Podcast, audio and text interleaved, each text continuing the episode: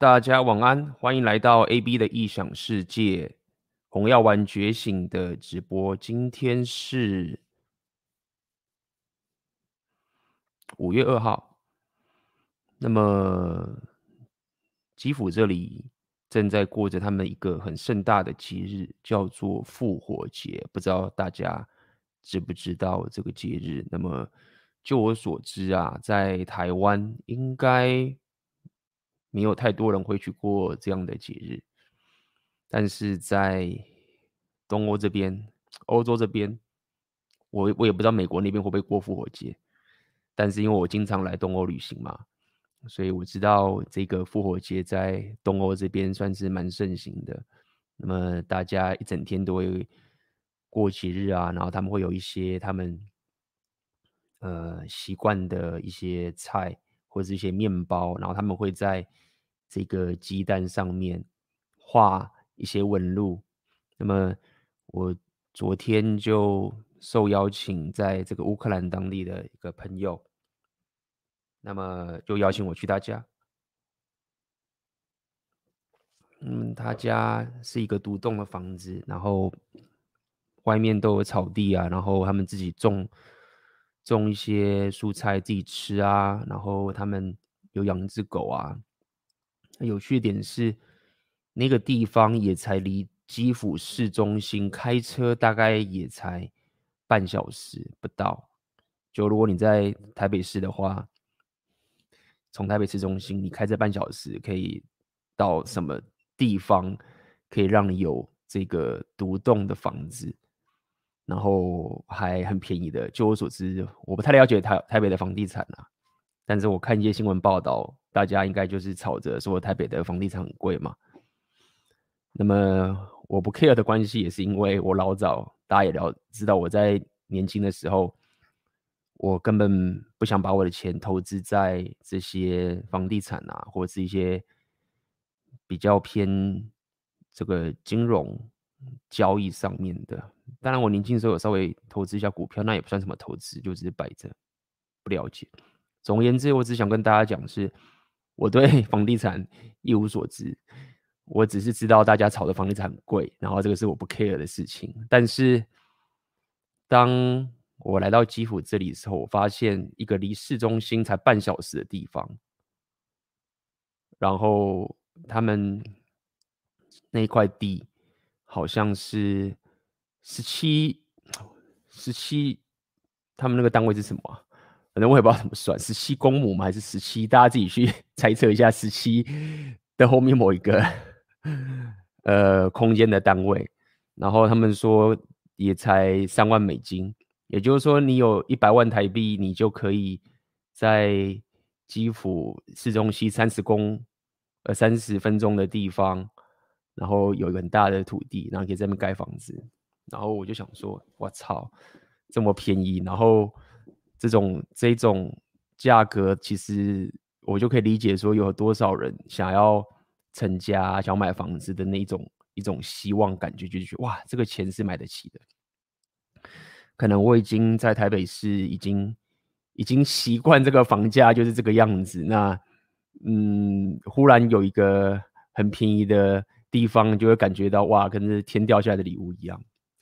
呃，anyway，就跟大家分享一下，在这边呃遇到复活节嘛，那他们就邀请我，然后煮一些饭，然后他们有那个彩蛋会在上面画，然后就是一个蛋，你先拿一个类似。蜡的东西在上面画你蛋上面的东西，然后画一画。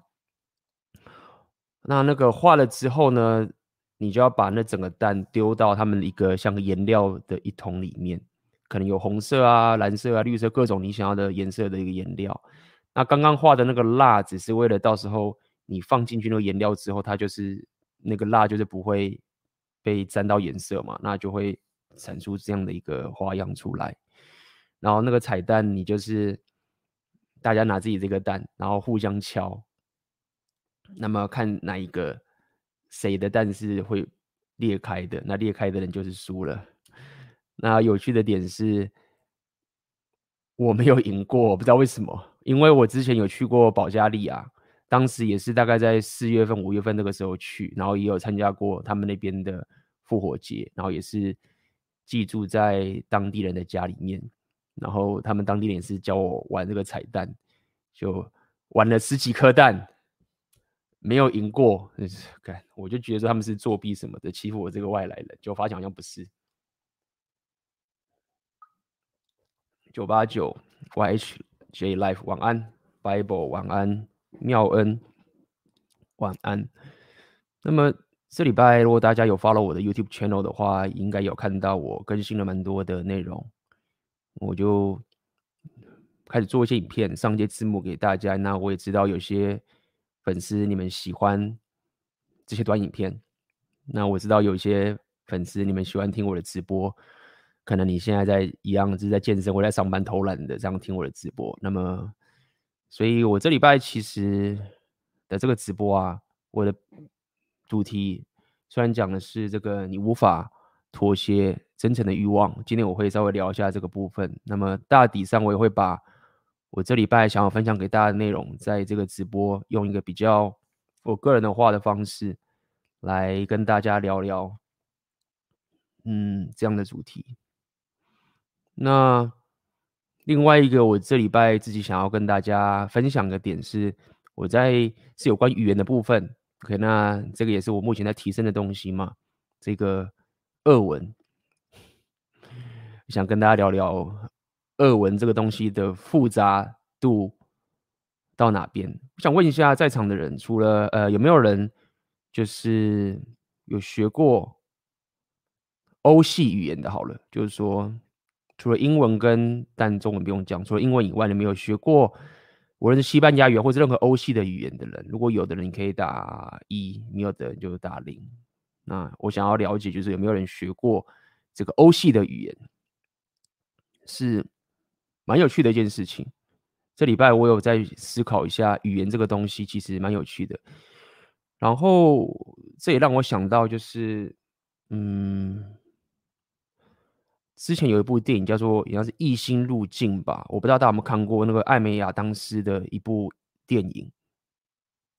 我个人其实很喜欢艾美亚当斯，就是我就是我喜欢他那种那种。你也可以讲气质吧，或者他那种，无论他是不是演戏或什么，无论他是演出来什么都好，就是我其实很喜欢艾美亚当时，就是我认为他很有这种，无论是女性魅力啊，但包含他也有一些智慧跟一些深度，所以《异星入境》那部片我很喜欢。那包含就是 DC 的那个超人艾美亚当时也是当那个超人的女朋友嘛，那我也是很喜欢。那那部片就是演这个讲有关语言的部分。那我当然没有要讲的非常深，我只想跟大家讲，就是说，大家有没有想过一件事情，就是语言这个东西其实蛮有趣的，就是它其实可以，你学什么样的语言，其实它会改变你怎么去看待这个世界。就语言会是你，它会，你也可以说限制你，或是语言是用它的方式来让你去认知这个世界。就比如说，假设你的语言里面，比如说我们有红橙黄绿蓝靛紫，我们先讲颜色好了，对不对？那因为我们有红色，所以我们看到这个，我们知道是红色。那有各种不同的颜色，但你有没有想过说，有没有可能是某一种颜色是你这个语言没办法表达的？那在这个情况下面，你还是可以去感知到这个世界，只是你感知到的世界就跟人家不一样。假设你的语言没有这一种颜色的代名词的话，所以有趣一点就是说，你学习一个语言其实是会改变你的思维，或者改变你看待、认知这个世界的方式。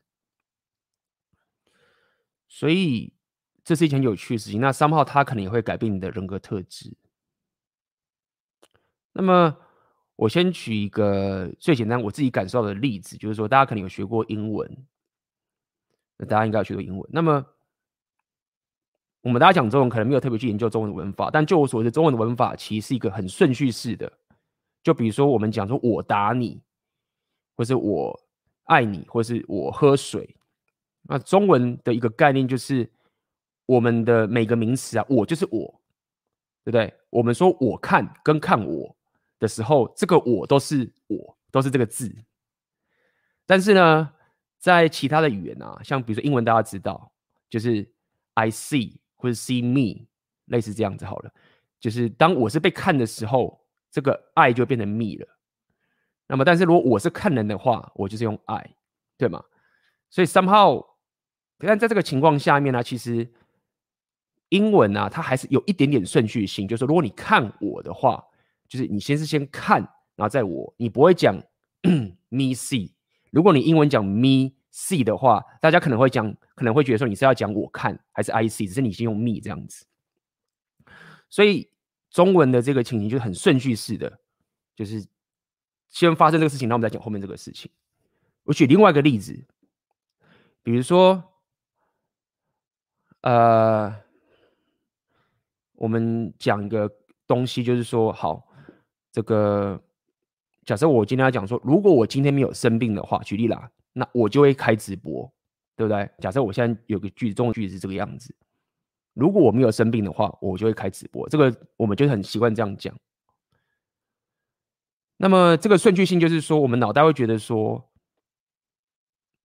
我要先确定我没有生病。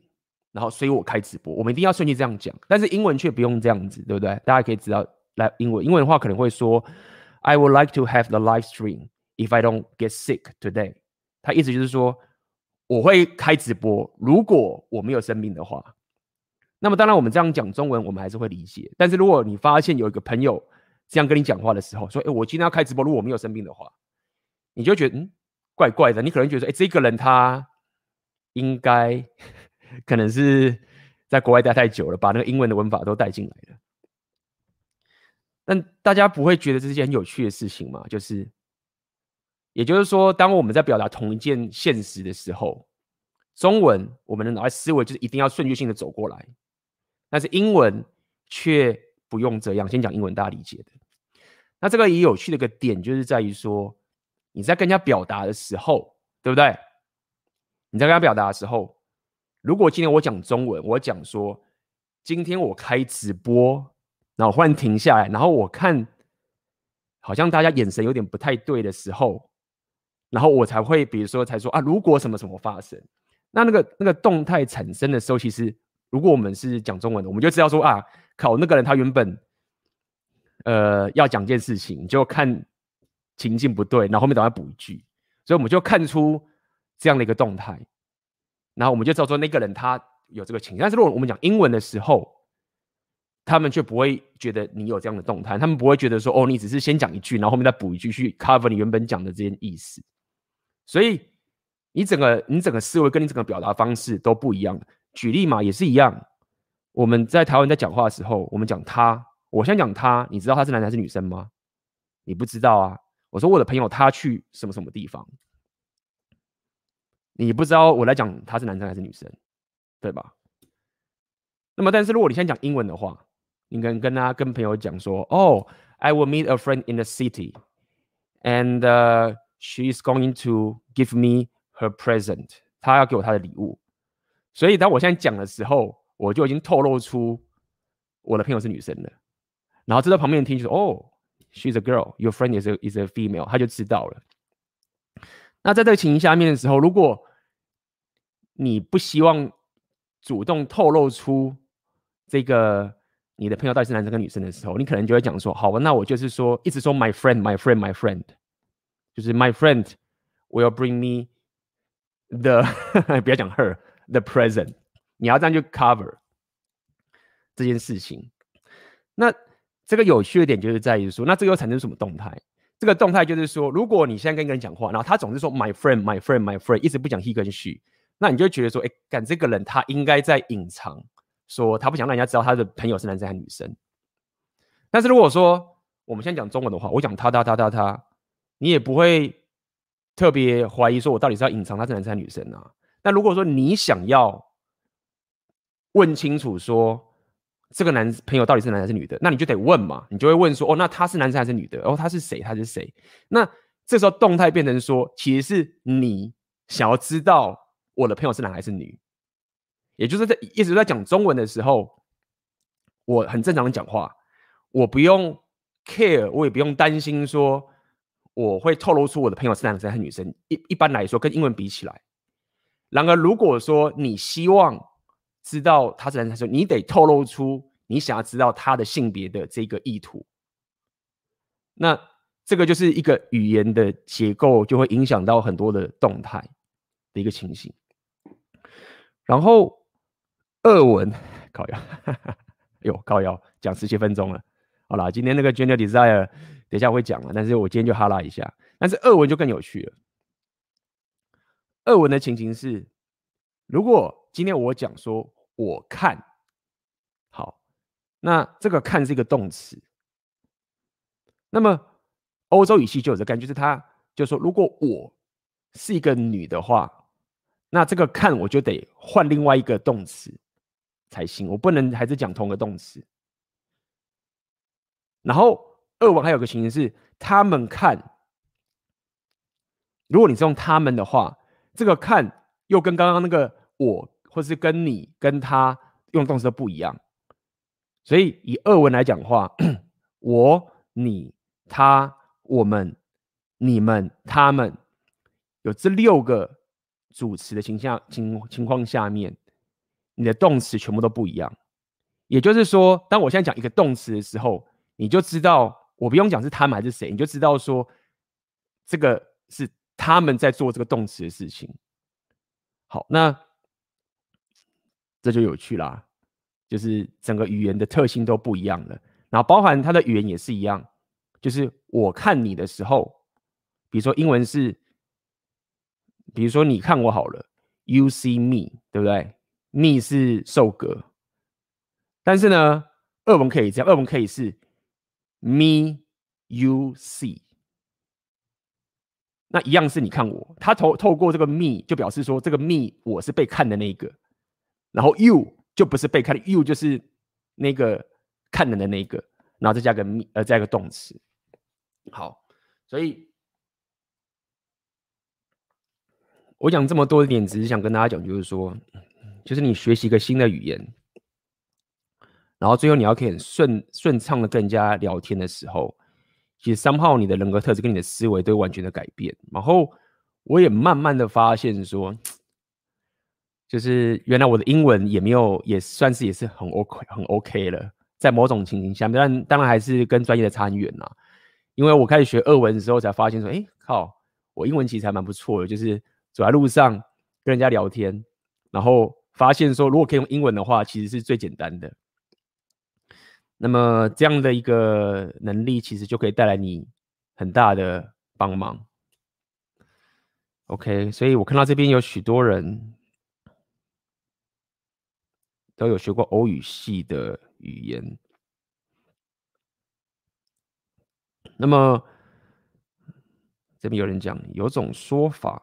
掌握一种语言是拥有另一种灵魂。嗯哼，我有这种感觉。哦，这边有人讲出一个专有名词，动词变位。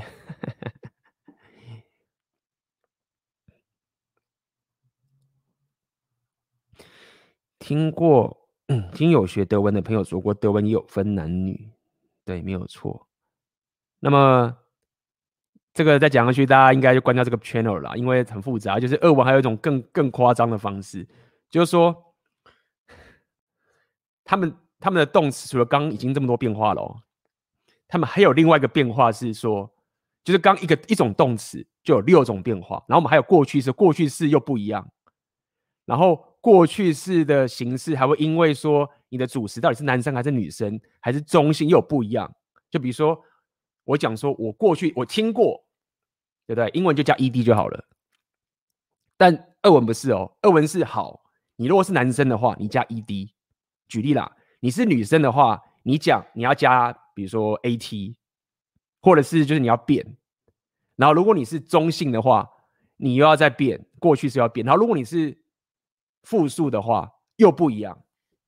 就所以你每学一个新的动词，你就你我他，现在是你我他，我们你们他们，然后过去又有不同的性别加人数，就一学一个动词，你要再多学个妈十几个变化，那就是这就是俄文。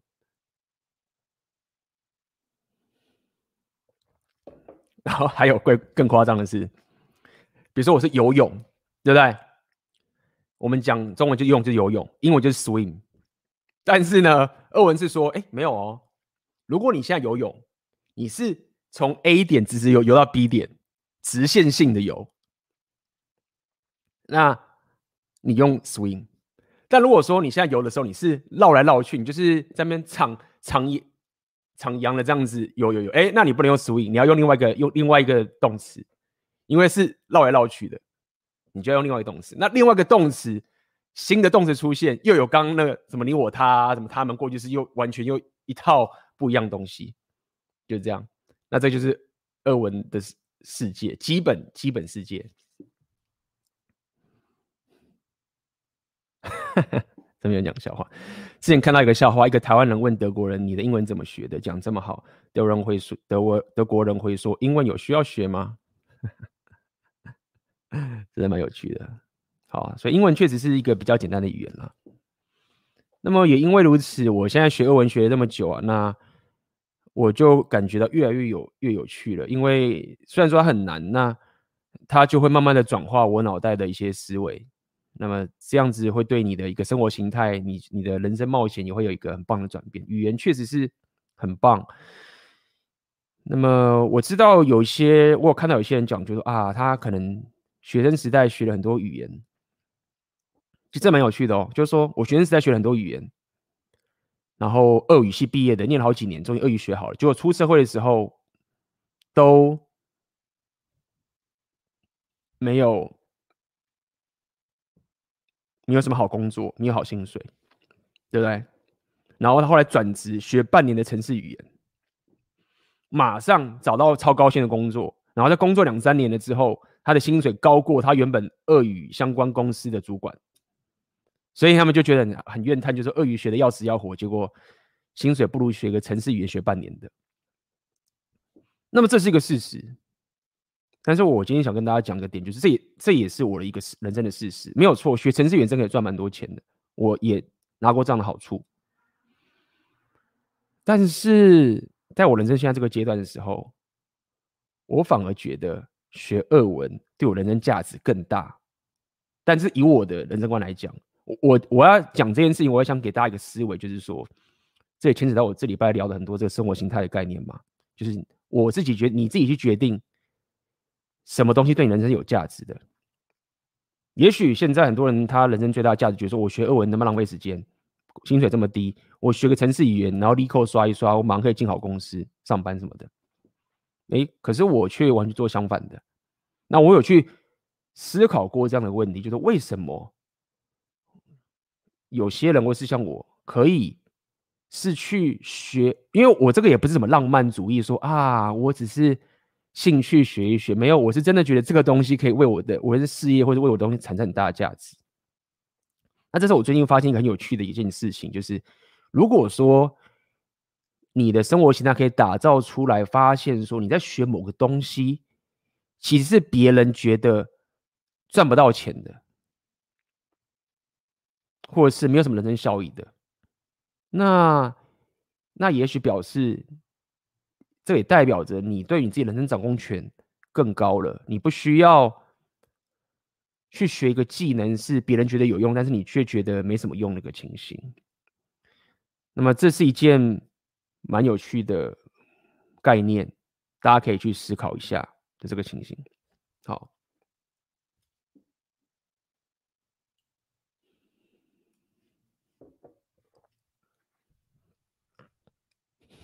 中文在逻辑与时态与其他语言相比，确实很模糊，会用含糊或隐晦的方式去描述，这可能也跟中国人的文化思想有关，很有趣。语言确实也蛮有趣的，也是语言是一个力量，对吗？语言是个力量。俄语的数字好像是最复杂的。好了，好，那这礼拜我出了很多一些内容嘛，那么我今天先跟大家聊聊这个 Red Pill 里面我其实很喜欢的一句话，叫做 “You cannot negotiate your desire”。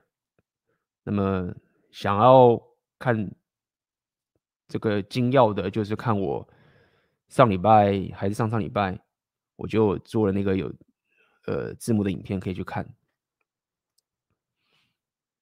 我现在也好奇问大家，就是说，You cannot negotiate genuine desire，你无法妥协真正的欲望。你觉得这句话对你来说是什么意思？在两性动态上面，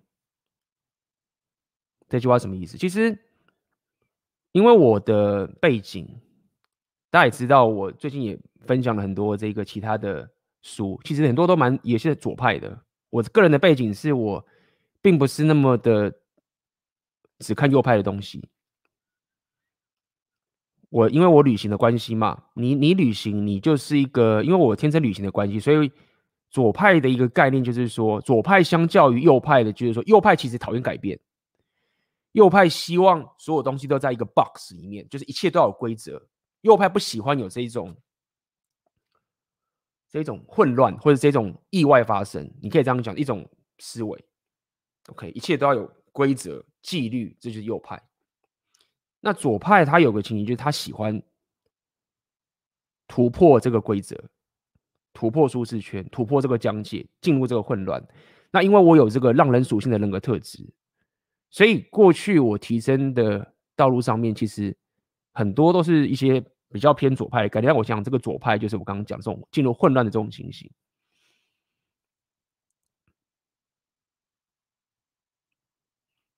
那有一段时间我很迷 Jordan Peterson 嘛。那么，Jordan Peterson 他其实在讲这个自我提升的概念上面，是讲究负责任、讲究牺牲、讲究，当然他也讲究价值体系的概念。那么，这样的一个理论，它确实可以带给你人生。的价值上有很大的提升，对吗？大提升。那么，如果你过去过了很多的生活，是非常的没有目标，或者是非常的怎么讲奢华，非常的这种怎么讲酒池肉林好了，就是说。其实酒池肉林这种东西，这种享乐这种事情，我一直也跟大家讲我的想法，就是说，以前我们小时候觉得这个东西不好，是因为老师说啊，你这样很坏，你这样子不乖，你这样子就是不做事不正经啊，你这样子怎么什么什么东西，然后人生这么混乱啊，很糟糕什么之类的。所以过去对于这种享乐这种事情，我会觉得不要的点，是因为人家觉得说这样子是道德上的不好，这样讲白一点好了。然而后来，我觉得享乐让我觉得不好点是在于说，他其实根本不够好。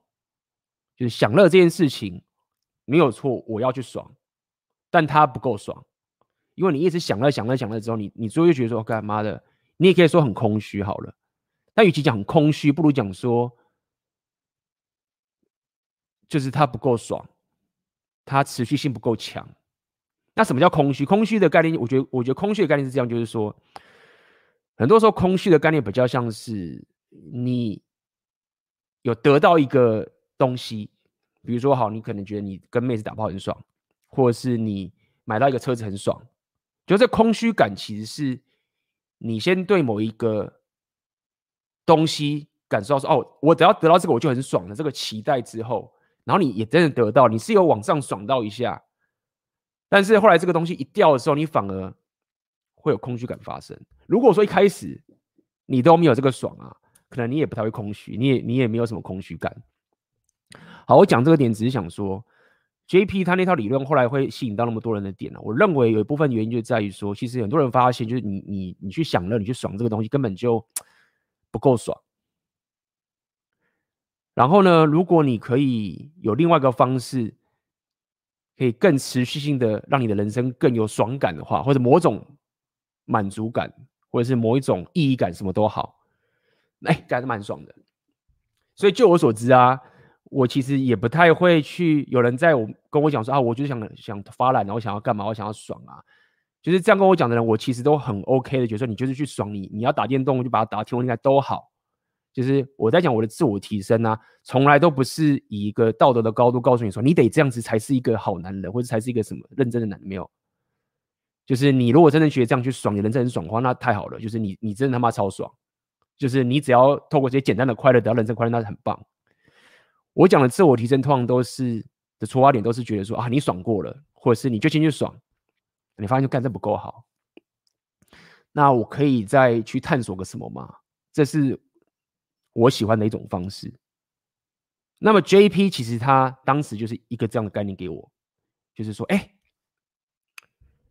你如果担起责任的话，而且自愿性的话，哎，你的生活那个爽感会非常的稳定跟坚强的往前走，哎，真的很爽。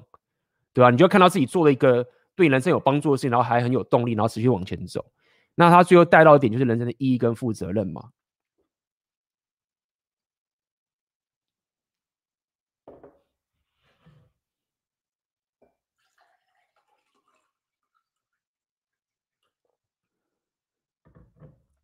那这件事情跟 You cannot negotiate gender desire 到底有什么关系？关系就是这样子的。我认为。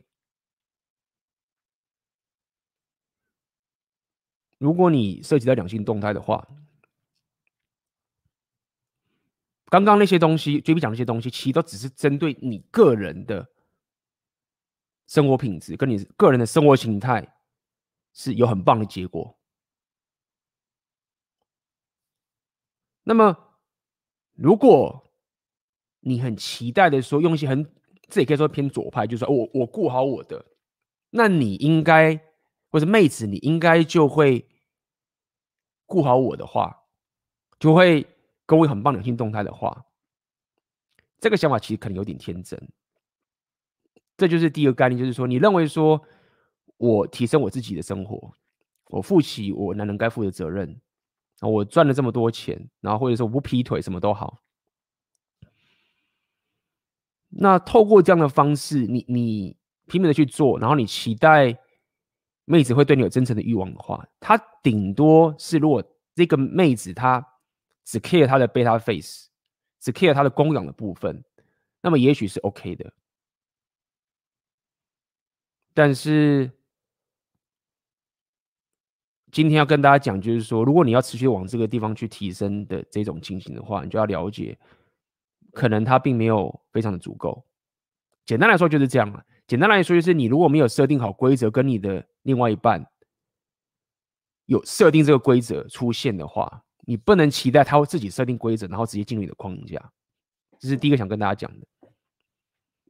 那无论你想要怎么去说我负责啊，然后我我我去呃赚更多的钱啊，或者是我要可以更强大的让自己可以。让这个女生，或者让你的那个另外一半是可以让他可以发挥他想要的生活更多。好，这样讲好了，你去妥协，你去，因为你自己的生活形态是很强大的，所以你可以让你的生活形态，然后让你的另外一半可以，你可以想着做他想做的事情，什么什么都好。那么你想透过这样的一个妥协的方式去达到真诚的欲望的话，那其实不是这样干的，不能有这个天真的想法。那如果说你运气好，刚好怎么样，那恭喜你，就是三炮可能你很棒。但是大家也看到最近很多新闻嘛，很多不管是艺人啊，或者什么东西，为什么后来妹子都跑掉？你看那个男生，他也不是 loser 啊，他也负责啊。还非常左派啊，说哦没有对错啊，比如说这种事情没有对错嘛。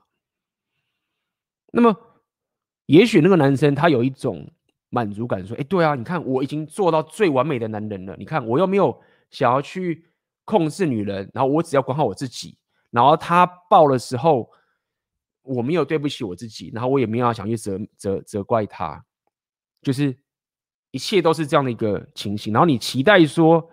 你用这样的方式可以去达到真诚的欲望。那 Rapper 在这边就告诉你说，没有，其实你这样子只是把你对于你自己自我提升或者 JP 那派的负责任理论，然后也套用到跟妹子两性动态上面的情形。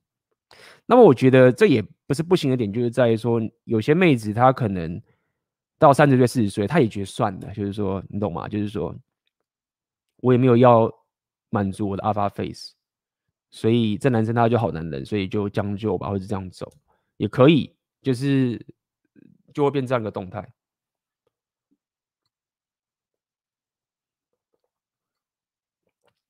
好，那其绕了这么多，想要给大家各位男人的一个第一个建议就是这样子，就是说，很多人会去怪说男人为什么你。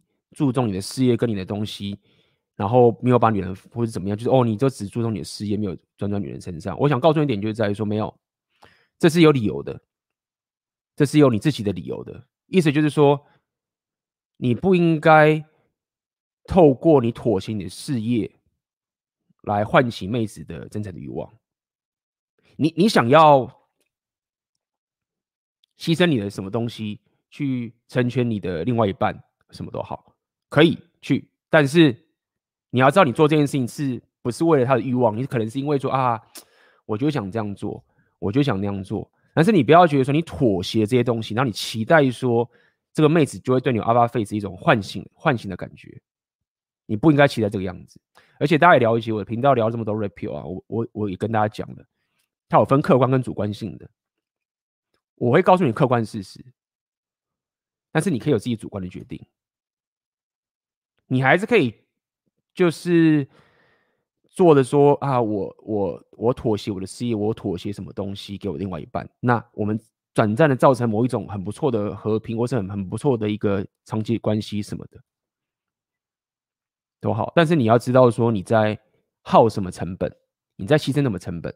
那这也是为什么我会跟大家讲，就是说这条路困难的点就是在于说你硬实力，你的生活形态不够强的话，其实。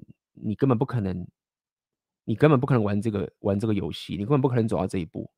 你如果没有办法把自己的生活形态拼命的冲刺到，就是非常高等级的价值跟自由度的时候，你一定得妥协啊！你怎么不妥协？你一定得妥协，对吗？那么我给的建议就是这样子，就是。当你在妥协你的生活形态的时候，当你在妥协你的人生的事业的时候，你自己就要知道说，这个局已经你已经在败了。OK，我认为大部分的人没办法，呃，跳脱出来的话，就在这个地方。什么意思？就是说，你会觉得，看我，我跟他真的有很棒的一个关系啊，我们曾经走过这些东西是什么的。那我不想要就直接那么 repeal 的放弃啊，可以，但是你自己内心要有底，你正在败，你正在妥协欲望，那么，那么这条路的走下去的时候，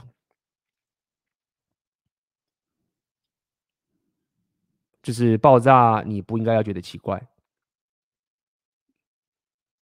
OK，那在这样情形下面的时候，就就你就要去回归一下自己本身的一个思路嘛。这个就是其实我当初在讲红药丸觉醒的一个初衷，就是先跟大家讲，就是说你贝塔 phase 练得太满的时候，其实可能有点练得太专注的太多了，你的 alpha phase 其实不够强。那在这样的情形下面，你必须要可以透过几个方式去面对这样的问题。我觉得第一个方式是我这礼拜也有分享一个本书嘛，叫《No More Mr. Nice Guy》。其实这几个主题啊，他们之间都是互有关联的。如果大家有看的话，应该有意识到这一点。《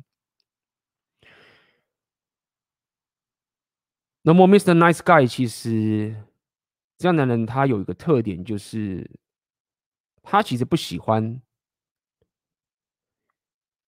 他其实不喜欢主动建立出这个妹子要如何 follow 他的规则的一个动态。对于很多好人来讲，当我要建立起一个规则，那要另外一半去遵守这件事情的时候，其实是一件很痛苦的事情，是一件他有违他好人天性的事情，因为好人的天性就是他透过取悦别人来得到人生的一种满足感，所以他期待的是，当我取悦对方的时候，当我让对方开心的时候，那么我会得到开心。那我也因此希望说，对方会因此而自发性的，呃，做我希望他做的事情。我认为这是好人的一种症状。那么我刚刚讲到真诚欲望嘛，我认为，哎，这个就是一个点，就是如果你不习惯设立一个规则。这一步你都没有启动的话，然后你希望妹子可以有一个你希望的这一种两性动态的话，我觉得是有困难的。这是我想跟大家讲的第一件事情。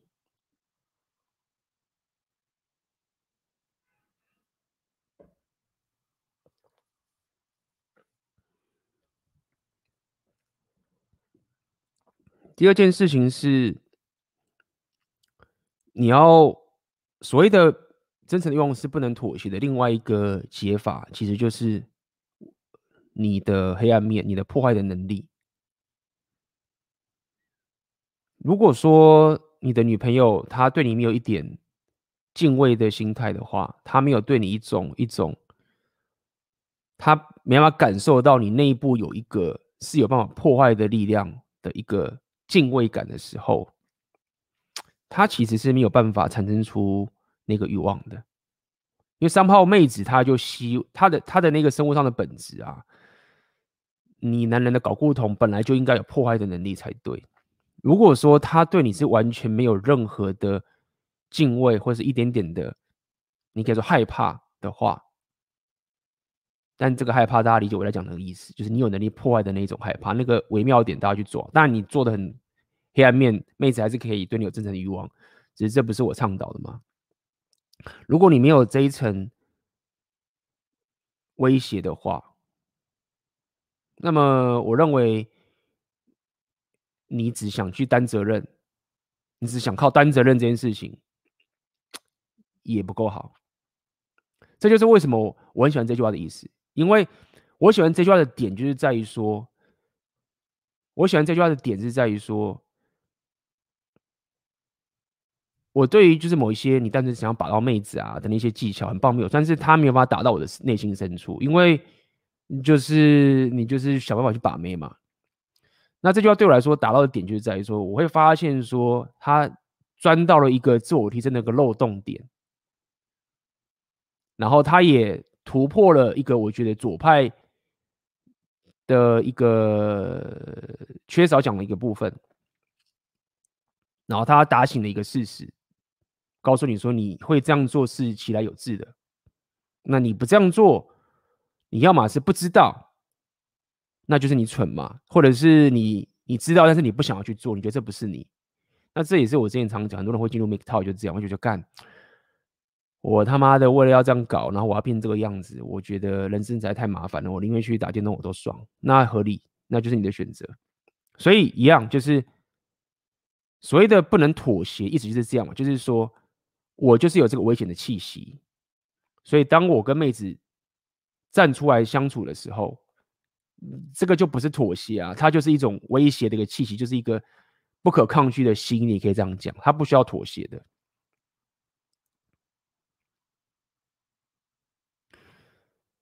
那么，你要了解一件事情，就是说，女人她们也是有很想要的东西的。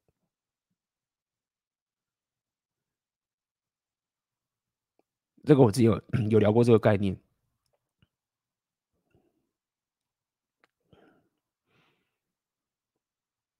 那么，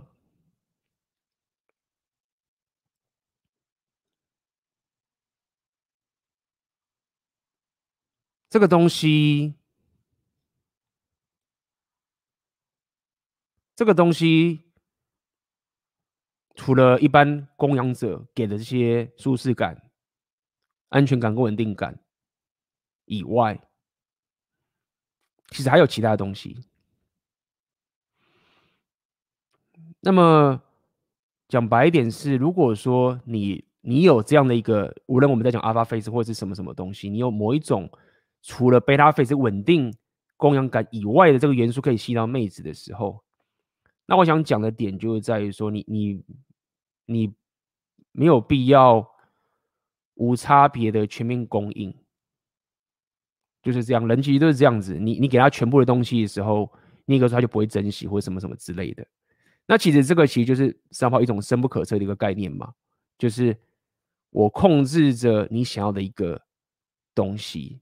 三号可能是我们刚刚讲的你的危险性，三号我刚刚讲是一个你跟他交流的一个两性动态，你你设定的一些规则。都会比一个一个很左派的人，就是说我全然的负责，然后我全然的付出，还来得更精致。这样讲好了。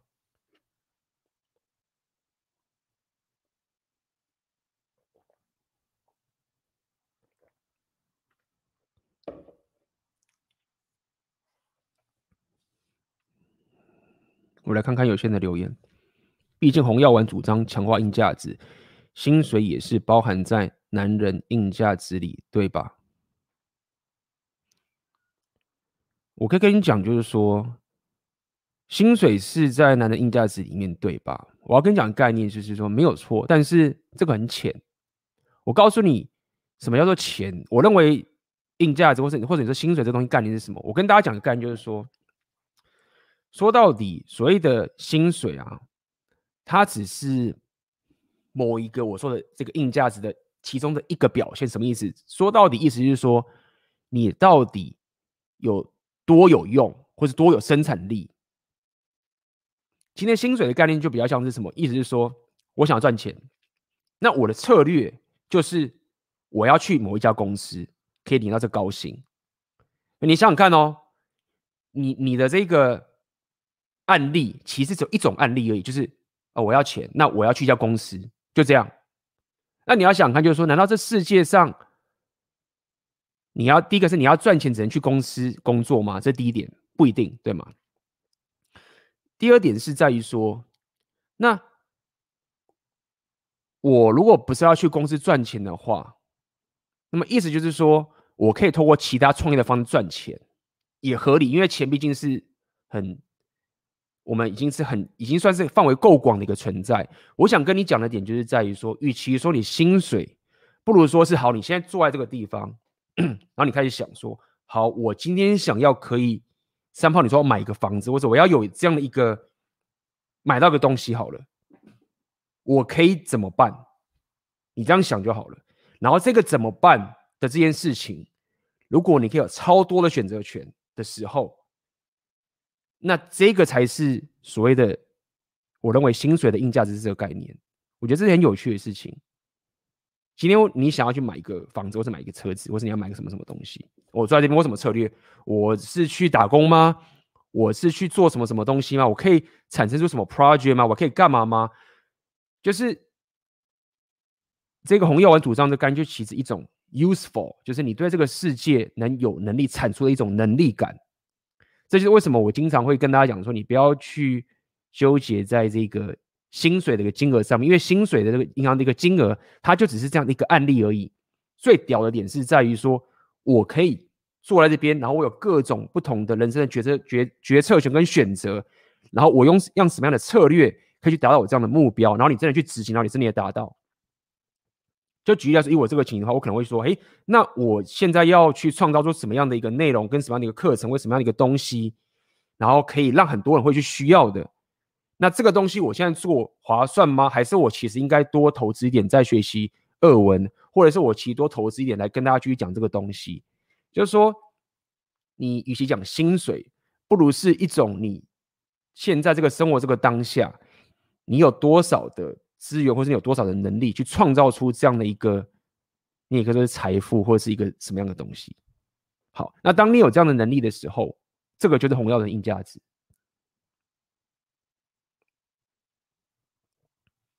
希望有回答到你这个小小的问题。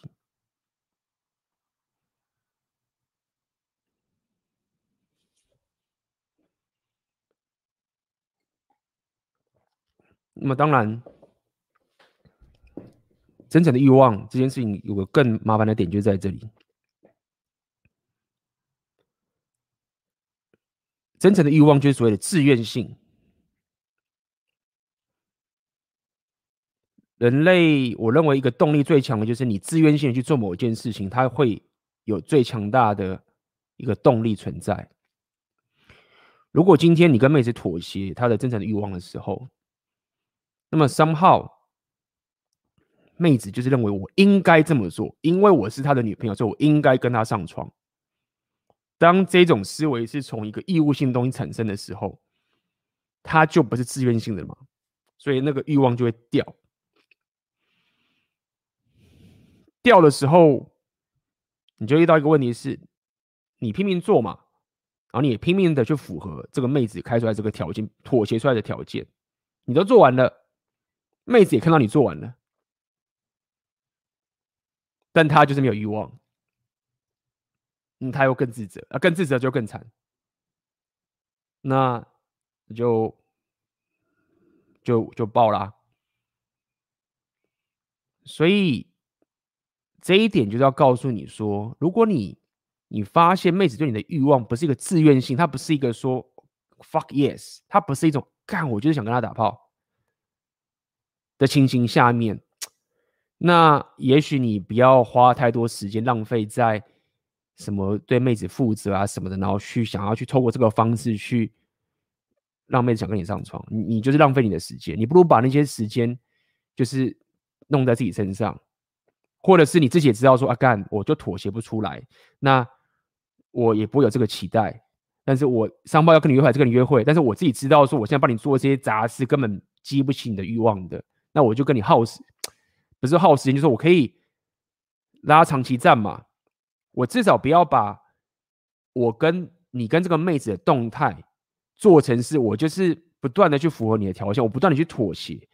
你不要一直让你们之间的行为模式变成那个样子。你可以先止损，止损就是我我先停止，我不要进入这样的一个两性动态。好，那也许我没办法做的很绝，就是完全不屌他了。因为他才很正，或者什么什么都好，但你至少可以先止损，我就先不做，不妥协，然后耗时间，然后把时间放在自己身上。那你这个时间走下去的时候，哎，也许他还是可以未来对你有这个自愿性的说想跟你上床的一个意的意图。那这个就是一个很隐性的一个过程的一个情形。如果妹子是。有个义务性的东西来跟你打炮的时候，那个不会有好结果。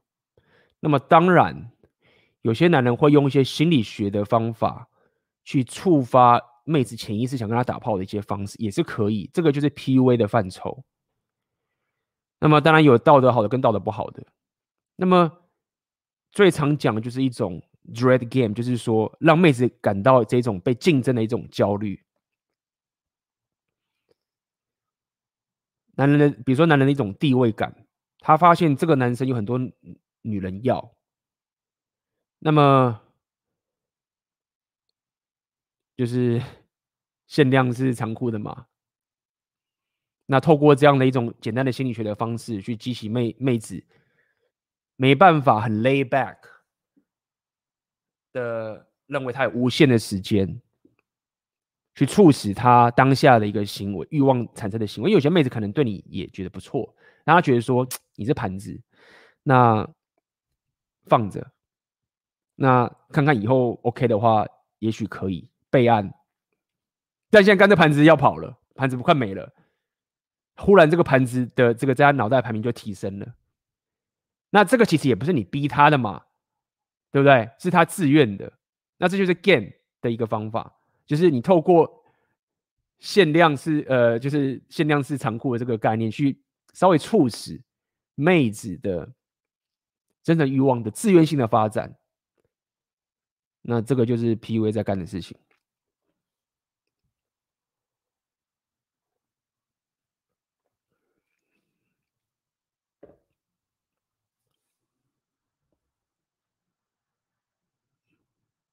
可以用，那这可以用的点是在于说，一来当你有选择权的时候，本来这个就本来就是你要做的啊，就是你怎么会把你不会把你的时间都压在一个妹子身上嘛？至少不会只压在一个妹子身上，你可能会压在你的事业。嗯，那这个当然也会有效率的激起，总比妥协还要好一些。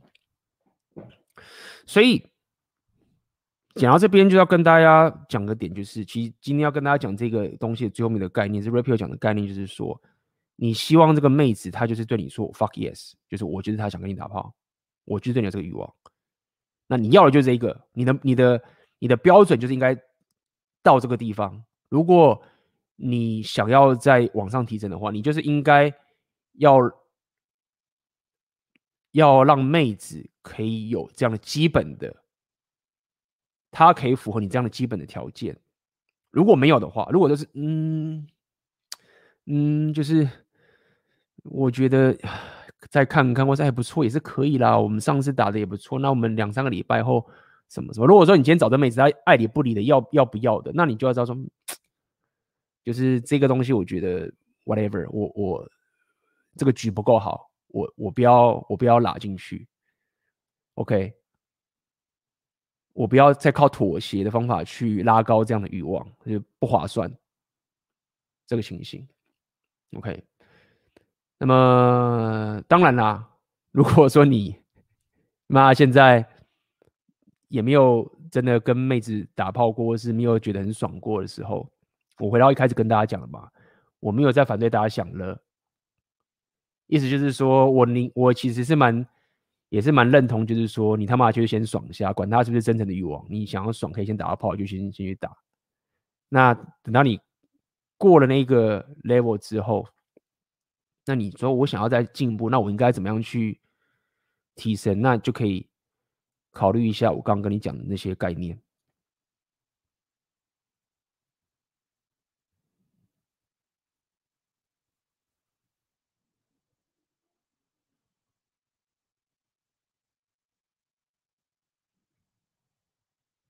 这边大家有一些问题，我等下来回答大家问题。我觉得今天大家可能会有一些问题。还有俊龙，哎呀，俊龙，感谢你的抖内，俊龙老朋友，感谢 AB 再次的分享价值。好，我们先中场休息一下。那么大家可以在这边有问题，我待会会回答给大家。好，那么我们马上回来。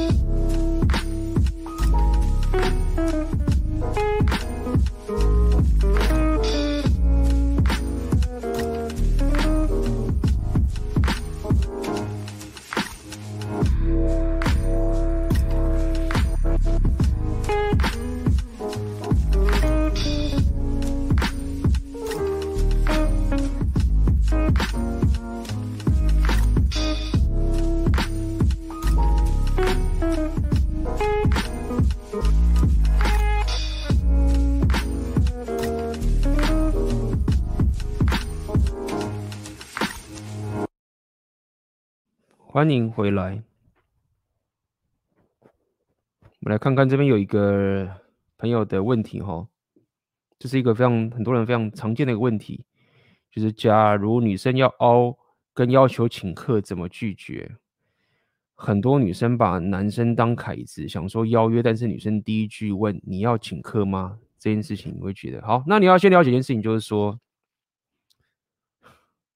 首先你你，我要先跟你讲，就是说啊，你可能听到有些人答案就是说哦，你不要请客啊，你是男人，你不需要女人呐、啊，然后你不要请客。哎，不是这样干。你要了解，就是说，当我们在讲红药丸觉醒的时候啊，我们不是，就是说，我们不是每次答案的终点都是说不屌女生，不是这样。我先跟大家讲一下，就是你不要用什么不屌女生的方法，就是你不屌她，最终就是她不屌你，那也没差。OK fine，大家都很多人其实都是这样。这个这个你你不需要红药丸觉醒，很多人都知道这个策略，就是我想过我的生活，我打电动啊，我屌你，这个是一个挫男或是一个宅男都可以用的策略。好，所以你要先了解一个概念，就是说我不会给你这个答案是说你就不要请客，那重点就来了。就说你要做的事情不是说你不请客，而是我决定我怎么请客。你要记得这个概念。你是男生，你不要讲说你是男这种，就是说这就是两性动态，就是你不希望一个女人她是一个男人，或是一个女人她一个男性男子气概的东西，这是一个自然本质。所以你当然可以说我不请个饭可以。但是我要想讲就是说，有时候。你请客的时候啊，我觉得很多人，如果你真的是觉得我真的不想花钱，就这个跟两斤的无关，我就是没钱。就是如果今天是一个我朋友或者是谁，我就是没那个钱，我不想请，那 fine，就是说你只是不想花那个钱，那讲这没那个没屁用，就是你就不要请，你没钱啊，这跟女生无关。我想讲的点是在于说，当你觉得你被吃豆腐的时候，其实不是因为你花那个钱，是他决定你怎么花钱。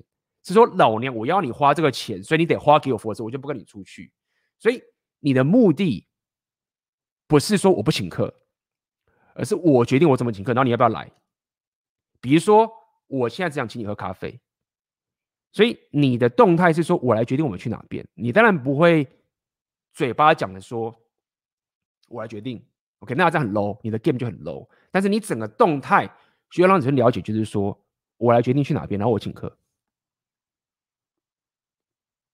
那他可能说不要，那你就你可以用各种方式去讲，就说那我觉得我们找下次的地方，我觉得这个地方不错，这个地方我很喜欢，什么什么什么之类的都好，就是你的动态就要拉这个东西出来。那么很多男生因为他没有这一层觉知，他又没办法有这个强大的框架，让女生知道说是由他来决定，那么女生当然会帮你决定啊。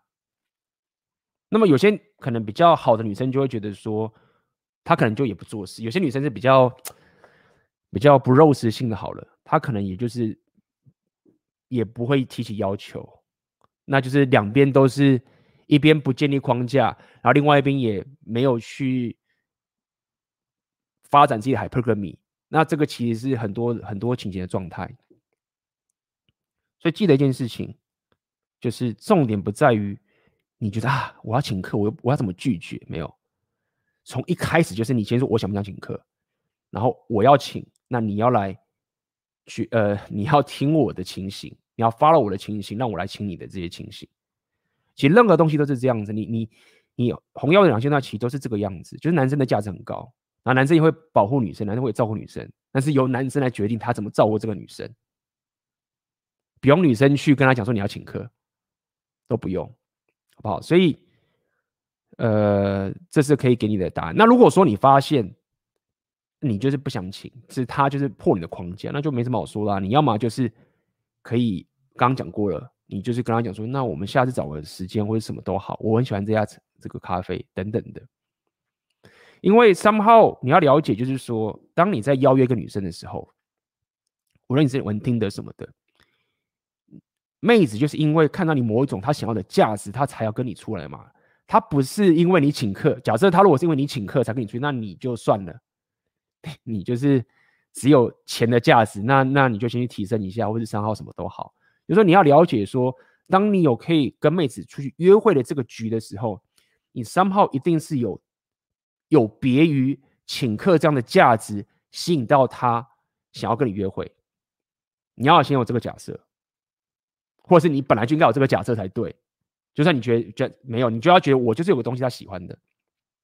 好，那么那你就要知道是那个东西才是他出来的主因。那请客的这件事情，只是为了要建立起男子气概跟女性妹的两性动态，然后由我来决定，蹦产出来。所以，哎，你请客，但是你说你吃亏吗？没有啊，我认为你不请客你才吃亏嘞，除非你真的没钱。对啊，你你那个钱呢、就是啊，就这样。我讲很多了，希望这样可以让你了解我要说的概念。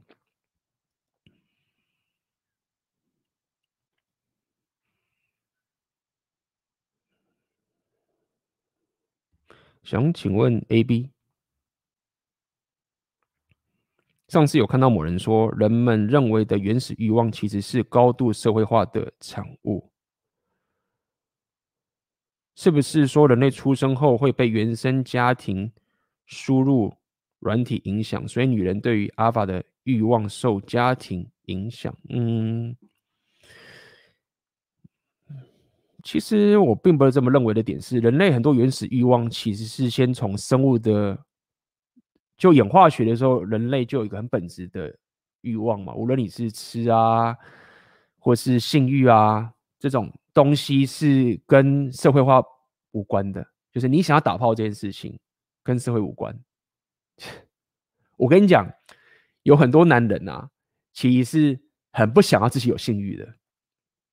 因为他们讨厌自己被性欲驱动的这件事情，那这是什么意思？就是没有啊，那是生物驱动的。那么当然，你家庭环境的影响会造成你的人格特质改变，会造成你的价值观改变，会造成一些造成一些很多的东西合理。然而，生物本质的欲望这个东西是天生的。妹子，一个女人，她想要。有阿法的这个影响的的这个特质啊，OK，这是一个生物本质的欲望驱动。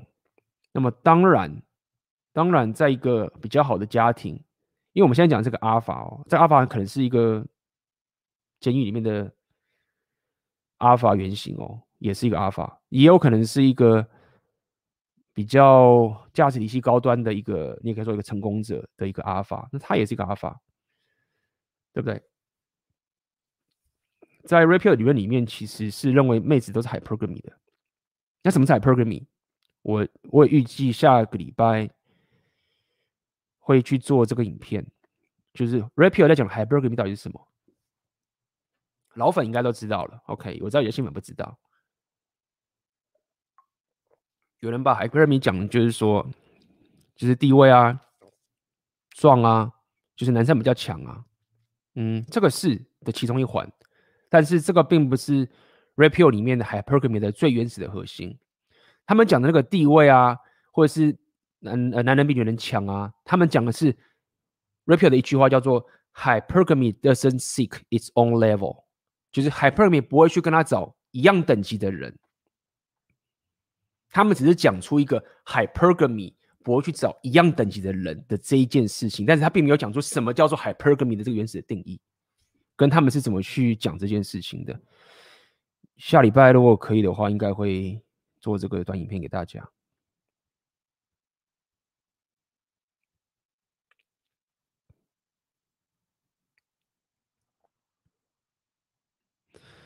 我的男人是不是在转盘子？是不是跟我玩玩，把我当备胎？从他的那些迹象跟态度可以看，可以看出来。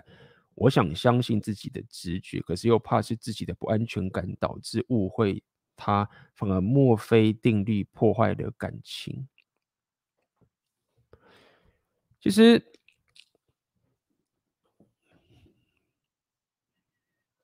你要你要了解一件事情，就是说。我是这样想的，就是我不知道你的男人他是什么样的一个阶段。那么，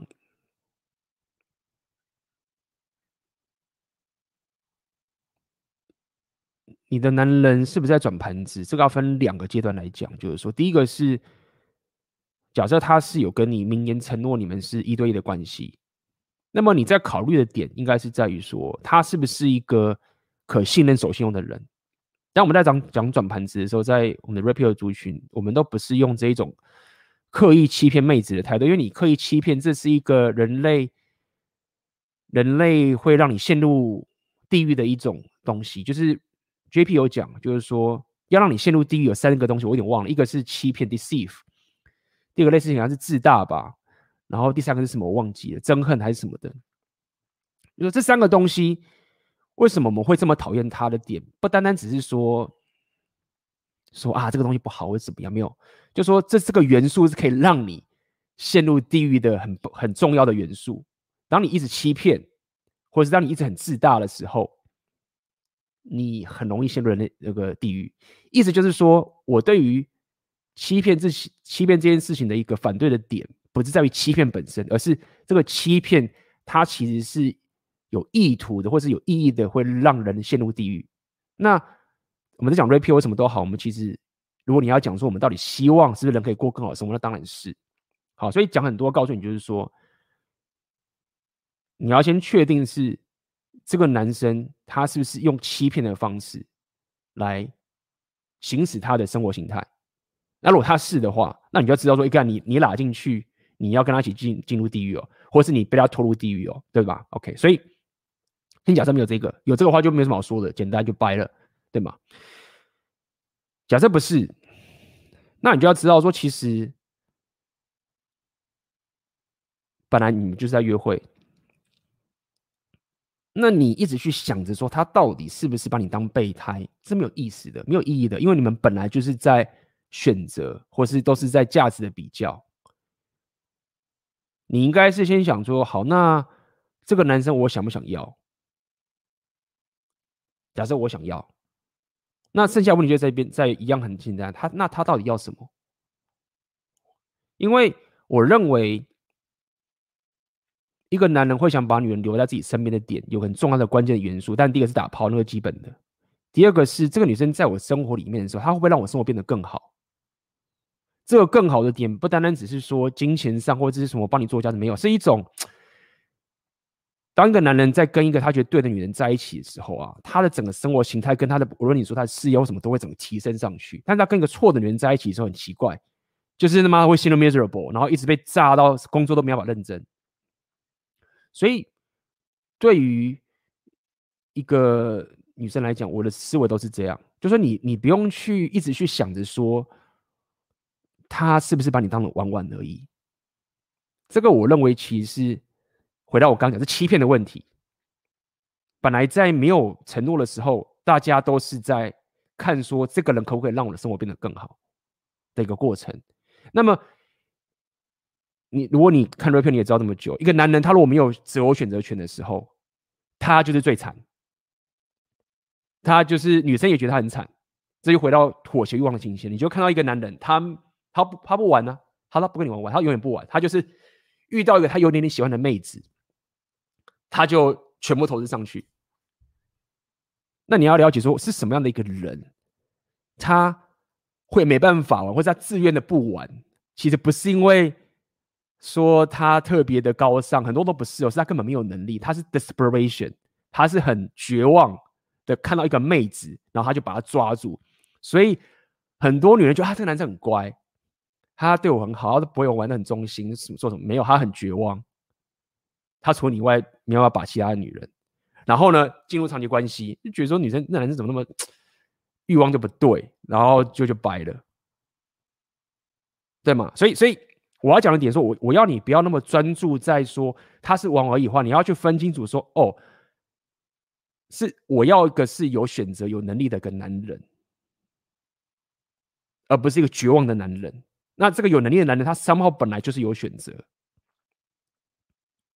所以，那你要做的是什么？我刚刚讲了嘛，我已经讲很多，就是我跟他在一起，我们的生活是都可以一起提升。如果你要走长期关系的话，这才是你要关注。然后你一直说他是玩玩，他是玩玩而已。那你这样一直怀疑、怀疑、怀疑，没有说墨菲定律，就是你不你不 care 他是不是有能力，你不 care 是不是两边生活会变更好，你不 care 你们是打炮很爽，然后在他还没跟你承诺之前，你就是觉得他玩玩，他一定要讲清楚才行，然后他才不会玩。没有啊，就是就是这样，好不好？回答了。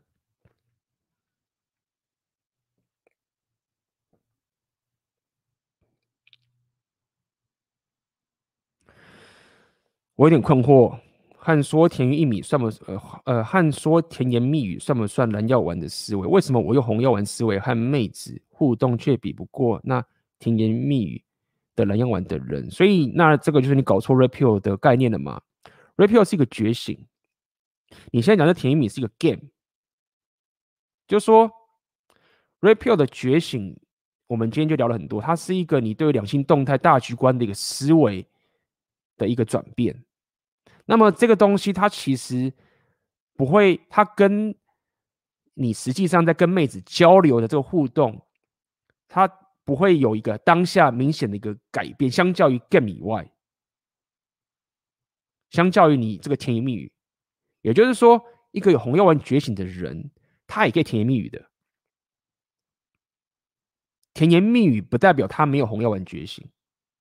甜玉米只是他跟妹子互相交流，激起妹子的一个情绪的方法的一个过程。Rapio 也是提倡说你要去学 game，所以你不要把 Rapio 想成是一个，就哦，你是 Rapio，你就是他妈的，我他妈就是 Alpha，妹子就要过来。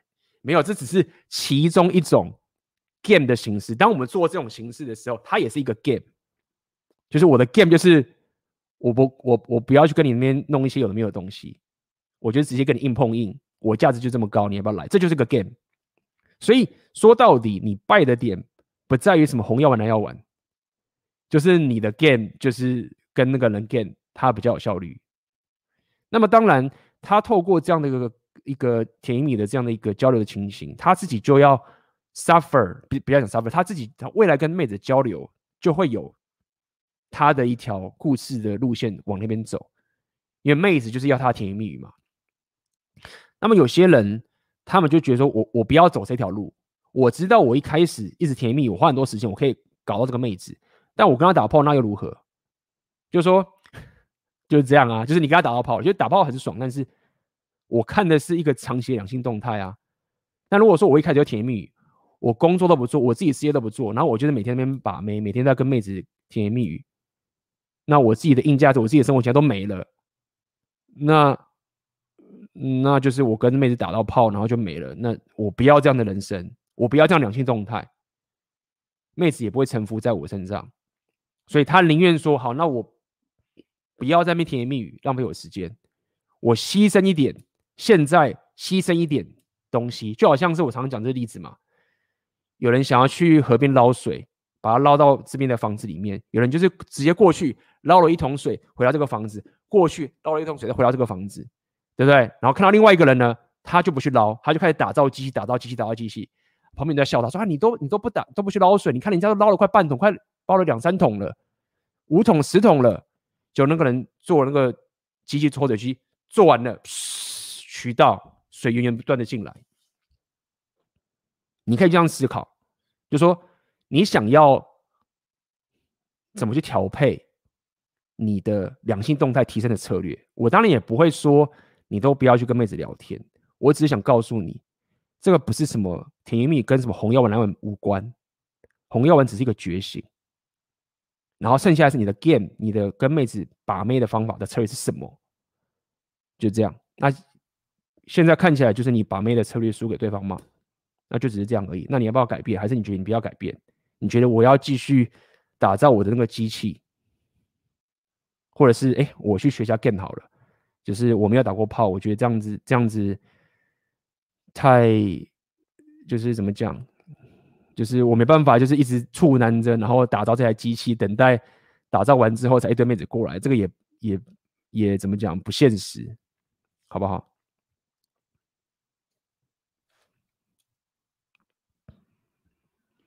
？A B 你好，我透过你的频道才接触到红药丸，想请问一下，你如何看待转盘子可能伤害女生这件事？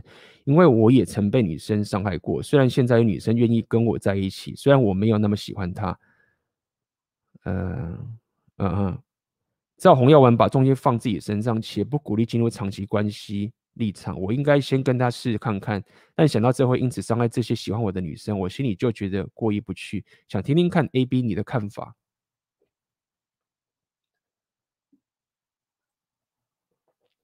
这就是我刚刚讲的，你要把转盘子跟欺骗 （deceive） 很纯粹的人类的欺骗这件事情分开。你说，A、B，你你你强势，你你你在那边狡辩，你同时跟两个女生约就是欺骗，真的是这样吗？真的是这样吗？真的是这样吗？我讲的欺骗，跟你同时跟两个妹子约会是今天。我跟个妹子出去约会，那我跟她牵手好了。我现在假设我现在都单身，那我跟个妹子出去，那我跟妹子牵手，轻轻走，好。然后我们今天什么事没做去，然后后一天我再跟下个妹子约会，然后我再跟那妹子牵手，哎，我欺骗吗？我欺骗吗？如果你觉得这样欺骗的话，那这就是蓝药丸制约。蓝药丸制约就是说，这个，这个就是为什么说蓝药丸制约，就是说他要防止你。有择偶选择权，就是他，要你没有选择。如果说你觉得说，我现在跟女生出去，我跟她牵手，然后我们也没有说要干嘛，我们就只是先约会这样而已。然后我三炮再跟那女生也也跟她牵手，然后我觉得这样很羞愧，这就是我讲的蓝药丸制约。就是如果说你觉得说，哦，如果我今天跟个妹子出去，我跟她牵手，然后呢，我也没有跟她说要干嘛，然后我再去跟另外妹子牵手，我说我喜欢，我说我觉得要跟另外出去喝杯咖啡好了。我就感到愧疚，我就是一个渣男，这就是我说很多男生败的原因嘛。他就是因为觉得这样是一个罪恶，所以他最后没有选择，没有选择就变成就变 desperation，就变成无助、绝望。然后你是绝望的时候，你以为你这个绝望是有安全感，有有什么给他安全感？没有，他就不要啊。就是这个就是很烂的 game，beta game。所以我讲了这么多，只是想告诉你，就是说。转盘子不同等于我们刚刚讲一种 deceive 的欺骗，这是两件事情。那你过去被伤害这件事情，有可能有很复杂的过程，有可能是他就是欺骗你，有可能是对方没有这层觉知，他自己心情也心境也不够强，他他没有不知道说你已经觉得自己被骗了。因为比如说，如果我今天遇到个女生，我发现这女生怪怪的，她可能嫉妒心超重。可能我先跟他干嘛，然后再去旁边跟女生干嘛一下，或者是我可能没有回他一个讯息，等等的，他就忽然一直丢讯息来说什么什么什么，你可以从一些行为的迹象就知道说，这个妹子是不是那种比较疯狂的人？是说，如果他根本还没有开始跟你交往，根本还没有跟你有关系，然后你跟别人干嘛，他就开始念念念的时候，你就知道说，这女生就快闪，那你也不会有所的欺骗，懂意思吗？你会有机会欺骗，就是说这女生已经给你这个信号了，她就是已经有点疯狂了，就是。根本没有跟你交往情形，然后就认为自己就是你的女朋友，然后认为他就可以管你的所有的生活。那如果说你在这都不停，然后你说哦没事啊，我没有欺骗，然后我在跟别人约会，然后这是只有女生看到你跟别人约会，然后他就爆炸了。那这问题在哪？问题就在于说你在一开始就没有观察这个女生，你你就应该先把她放掉。但是有些女生并不是这样的，她也不想要被你绑住，她自己也有她自己的选择权。他跟你出来约会，他反而不希望你死扒着他。我经常讲嘛，有些女生是这样，男生跟她打炮之后，现在的世界是男生就觉得说，我要负起责任，我跟她上床了，我得自动斩断其他妹子的东西。然后你知道？妹子也也，她其实不想要你这样，那她又不敢讲明，她就试探你，就是说，那我们怎么样？类似会去讲，就是。说很隐晦，就是说我们现在接下来该怎么走？你以为妹子在跟你讲说她男女朋友干没有？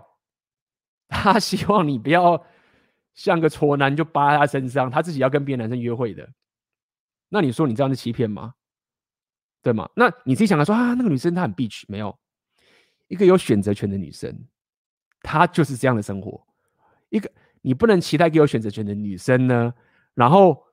他就只能说，我跟这个男生打炮了，然后我就要自动的认定我就是他男我女朋友，然后他就是我男朋友。没有，妹子不是这样思维的，他也不能限制妹子一个有选择权的妹子跟你上床之后，他就一定得限定你当男朋友，并且他也认为他自己是他女朋友，不是这样的。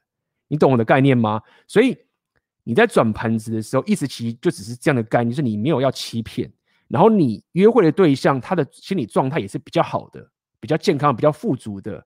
因为约会归约会，但是进入长期关系、介入你的生活形态，那是另外一回事。那你不能很天真的期待说，我从来都不跟各种妹子约会，我从来不跟妹子约会的时候，然后我丢我中了一个妹子，然后马上进入长期关系，哎，这妹子完全没有问题，然后马上就很棒长期关系，然后我们生活都很好，你这个是中乐透啊，你不能这么的不切实际嘛。那有人可能有，但是那你怎么去看那些都没有的人，对吗？所以转盘子就是这样的一个你在提升自己约会选择权的一个过程。好，所以你会觉得过意不去，合理。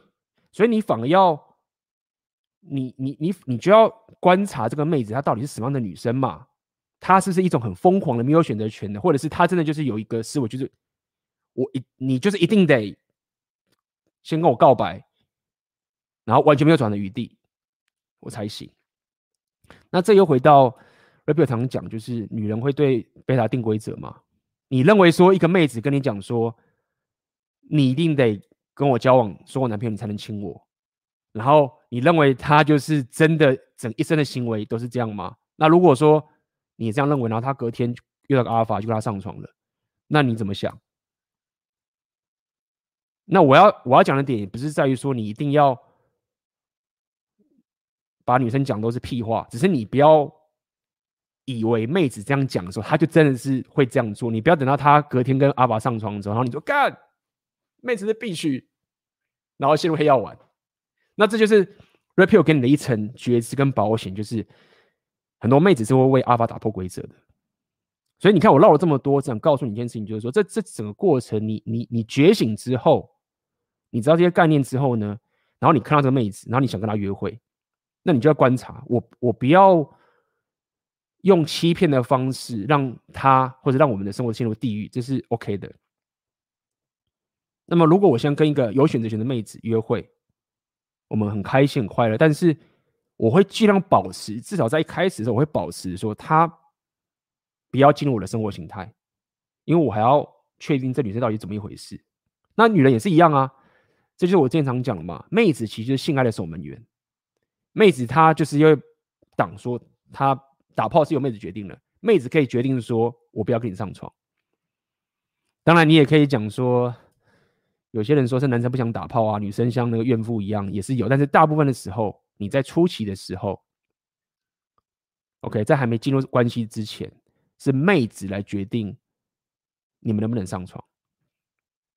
那么也因为如此，应该是由男人来决定妹子能不能能不能进入你的生活形态。如果你是一个一个觉醒的或是一个有硬价值的男人，对吗？那因为你有这样的互动的一个两性化的保护或者一种模式，你发现那妹子不对，就快闪啊！那如果你觉得你不闪，那问题就在于说你是不是没有选择？因为你总是只能找到一个找到一个这么这么缺乏安全感的人，或者是你总是找到一个呃，商贸他是有宗教的那个思维啊，造成他一定得这样做。那女人这么多。不可能全部人都是这个样子，一定是你没有达到那个 level，才会逼着自己只能去找到这一种，就是那么偏执或者嫉妒心这么强的女人。OK，继续。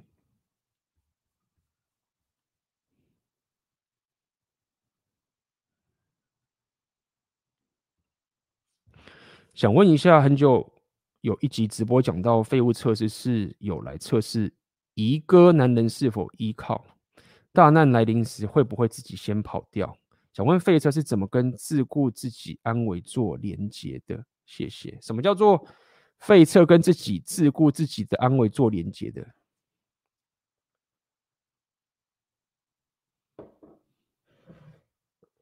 你说的自顾自己安慰做连接的是什么意思？是指？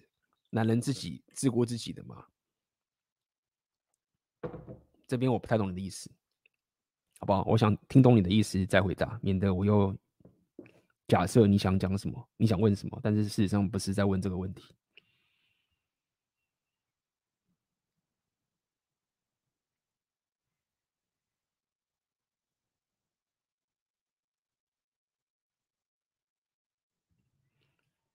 感谢 AB 上礼拜的回答。我发现，想了解社会和世界很多的资讯和知识宝库，英文是很重要的媒介。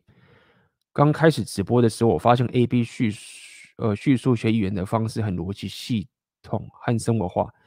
想问 AB 学英文有推荐的书籍、线上课程或频道吗？谢谢。就我会跟你讲，我学习英文的方法其实真的蛮普通的。所以你是问我个人的经验，这个必须要先跟你讲。但我也觉得我已经有一定的程度了，相较于许多人合理。但是因为我看到很多很专业的人，他们应该会有更好的说法，所以我只能分享我的经验。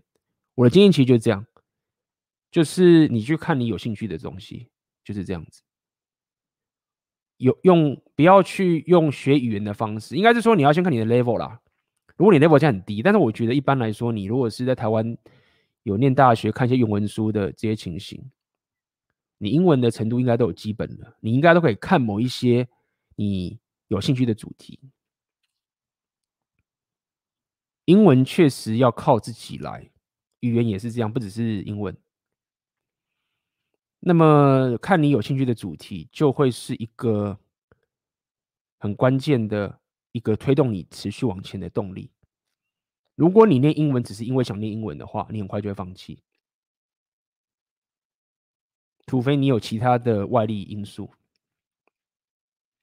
所以学英文，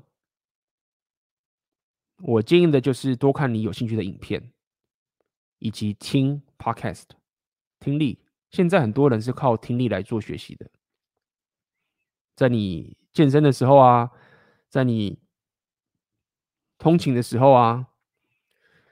在你拖延的时候啊，对不对？很多人学 PUA 的，都为了听一些 PUA coach 国外的 PUA coach 频道的英文，英文开始变强了。很多人都这样，那为什么？因为他们对 PUA 对妹子有兴趣，所以增进他们的英文。诶，这是一个很好的一个起步。当你得到了好处之后，你得到了提升之后，你就会再产生动力，产生出个正向的循环。所以我现在是蛮喜欢，你可以去订阅那个 Audible 嘛，有个有声书的那个东西，Audible 还不错。它那边就是会有声书是比较正式一点，因为就是书嘛，或者是听你喜欢的 Podcast，你喜欢的这一个。频道主是这样讲吗？因为你喜欢他这个人格，你喜欢他的这个生活形态，你喜欢他的一些知识，这一份喜欢，这一份对他的一种向往，也会驱动你去听他讲英文。那这有趣的点是在于说，你会发现，当你听了他的英文之后，你会发现，其实你在听别人的英文，忽然你就开始听不太懂了，这是一个过程，就是因为你习惯听某一个人的英文之后啊，你会习惯，因为那个人一个人用自己的语言的这些东西，他会有习惯的，他就是用那些他习惯的方法，而且因为你太常听他说话了，你甚至有时候不用听懂每一个字，你都知道他想讲什么，所以那个时候你会上报觉得说，哎，我英文好像变强了。但是如果你现在换了另外一个人讲的时候，他完全用了不同的字。他表达方式也不一样，你忽然就开始听不懂了，所以这是一个很长期的过程。所以这个长期的过程造就我为什么告诉你说，你要去听你有兴趣的主题来走，而不是单纯好像是说哦，我考试我单字或者是我就是考试到那么高分。对，那这是我的方法。那我的方法其实也可以让我三号。听我喜欢的 podcast，然后看我喜欢的书，虽然说没有到百分之百，但是也蛮够的了。那么，因为我本身也会去跟很多外国人聊天交流嘛，这个也是我练习起来的能力。我曾经就是每天都一定会跟外国人聊天嘛，然后讲很多话嘛，然后我自己也 不知不觉的发现啊，原来我也。练就出这样的能力了，那这个也是给个大家一个好消息，就是说，这算好消息吗？就是我觉得是也可以说是自学的，自己去旅行，自己去听，自己去跟外国人讲话。因为你也知道，我的课程梦想生活是在告诉你怎么去提升你的社交自信，跟打造你的社交圈嘛。那因为我有这一层热爱跟驱动，我又喜欢旅行，所以我就跟外国人聊天。反而是我到我现在这个境界的时候，我说。比听还要更顺畅，但这个你要搞搞清楚，不是说我我可以讲很多单字大于我听，不是，是我可以有足够的单字量去跟跟外国人聊天的时候去表达我想表达的意思。但是因为当你在听的时候，你是不能控制对方讲什么的，所以他可能会讲出很多单字你就不懂了，所以你就可能会听不太懂。那因为我知道有些人你们的情形是，你们听的反而比较强，说了就会爆炸，你表达不出来。那我现在跟我是相反，就是我我都可以表达出来，但是我听有时候他如果是讲一些领域是我不懂的，那我可能就会听不太懂。像有些有声书，有一些分类的书啊，我听我就会听不太懂，因为我就不习惯听那些用词。这样，那这就是我的方法，不是最好的，因为我知道有些人他会有更有系统、更强化的方式。去学习他的语言，然后他们的语言的程度会更高端。但是，懂吗？就是我目前没有那样的需求，以后应该就会有再说这样子。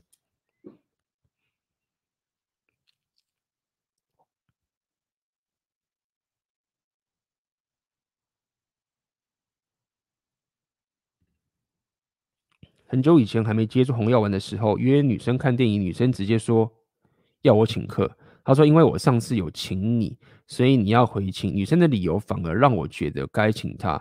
当时我也请了，但是现在学了红药丸才知道框架跑掉了。有什么方法可以拒绝吗？没有拒绝的点就是在于说，这我回到我刚刚讲的嘛，就是其实请客这件事情只是在你跟妹子互动的过程中大局观的一个小小的环节而已。意思是什么？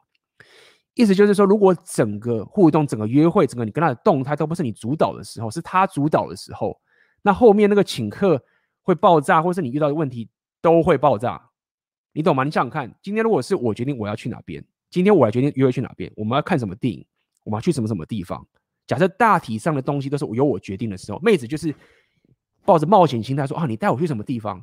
一般妹子都喜欢这样的，就是她会希望男生知道。我们要去哪边呢？他就跟着走而已。一般妹子应该是不要讲一般的，现在我不知道是已经扭曲到什么地方，但是我觉得一般妹子应该是这样子，就是她就是来把地方漂漂亮亮的，然后她如果好的个性好的话，她就会 follow 你带她去什么地方，对吗？所以我要带她去这个地方，我要叫她去看这个店，我要去做这个东西，都是你决定的。那假设你是可以请客的，好不好？有些人说你不请客，fine 可以。就是你也可以不请，假设你觉得说没差，反那我先假设你是可以请客的，那么就是你这个问题都不会出现啊，他怎么可能请你？假设我今天想请客好了，我是决定要去看这个电影的人，我想看这个电影，或者我想吃这个地方，然后结账的时候，妹子说她请客，而且是很强势要请，她一一般来说妹子可能会。假装不一定假装，有些人可能就是真的客气的要去请这个客好了。那假设我要请客的话，我就会，我就会说，我说你在干嘛？有时候没有啊，一般都说啊，说没有吧，就是，我就会说，就什么都不用讲，浪费时间，就是直接弄过来，弄掉了。然后他如果还说我一定要什么什么的，那这就有趣了嘛。就是说，如果说这个约会是很开心的，他也 enjoy。然后我要请他客，然后他还一副很，就是说你大男人主义不不可能嘛？就是我不要讲那么极端的例子，一般女生都会就说他下次我请你，然后下次你请，对，啊下次是他请妈？只现在讲讲了，下次不一定让他请啊。就说你让他请也是让他有贡献，就是这样。就是你要了解，就是说这个请客的东西都只是你跟他互动中整个大格局在整个约会的过程中的一个小小环节，如果你整个大格局就已经歪掉了，那你这边爆炸，然后你常常从这个地方去拉回说啊，我怎么样才能拒绝掉？那都已经是就是就是倒果为因了，懂意思吗？就是这样。我不知道为什么一开始你会让他请你，对啊，就是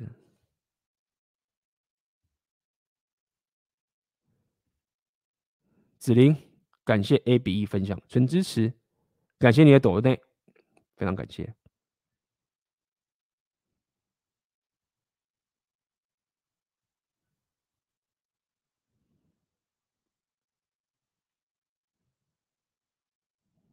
我先跟大家讲一下哦，就是大家不要误解，我要大家一定要请客，这是我必须要先跟大家。你，你知道我刚讲，就是你如果不想请，想 Go Dutch，我觉得这样也很棒。你也可以是掌握框架的情形，然后 Go Dutch。所以我并没有用一个高高在上的想法说，哦，我请客才是我他妈这个男人，不是。只是对我来说，我觉得这样比较方便，就是我这样比较顺手。对，就是我觉得对我来说这样障碍比较小，可能因为我对金钱这个东西就。可能从小我就不是那么的去认识我的朋友，就知道说我买东西也不会去计较那个小钱什么之类的，这是我的个性的问题，所以必须要跟大家讲，就是说不要说哎干 A B 就说我一定要请客才能的，没有，不是这样，我只是告诉你说，在一个大框架你掌控的情形下面，你要请客这件事情会很方便，然后就是这样。看一下刚问你到哪边。OK，想请问 AB，目前二十岁，在过去没有任何成功经验，大考之类的，没有任何事情可以让自己骄傲，说得出口的，请问该哦说得出口的，请问该怎么相信人生会有转变跟奇迹？我感觉我没有任何精神病，但是活得很没有价值。谢谢 AB。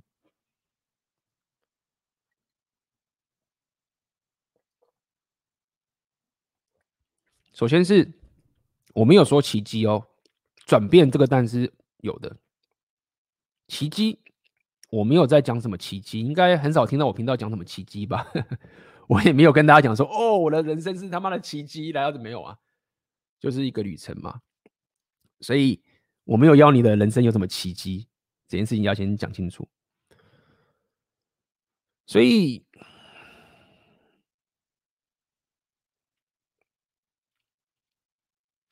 你现在活到二十岁，基本上还是很年轻。这个要先讲一件事情，就是还很年轻。OK，但我知道你可能相较于看得到，我有些学弟妹，我大三了，对，你很大三、大四，你觉得有点老了，合理。我当时在大三、大四也觉得自己好像啊要毕业了什么的，好像已经很老这样子。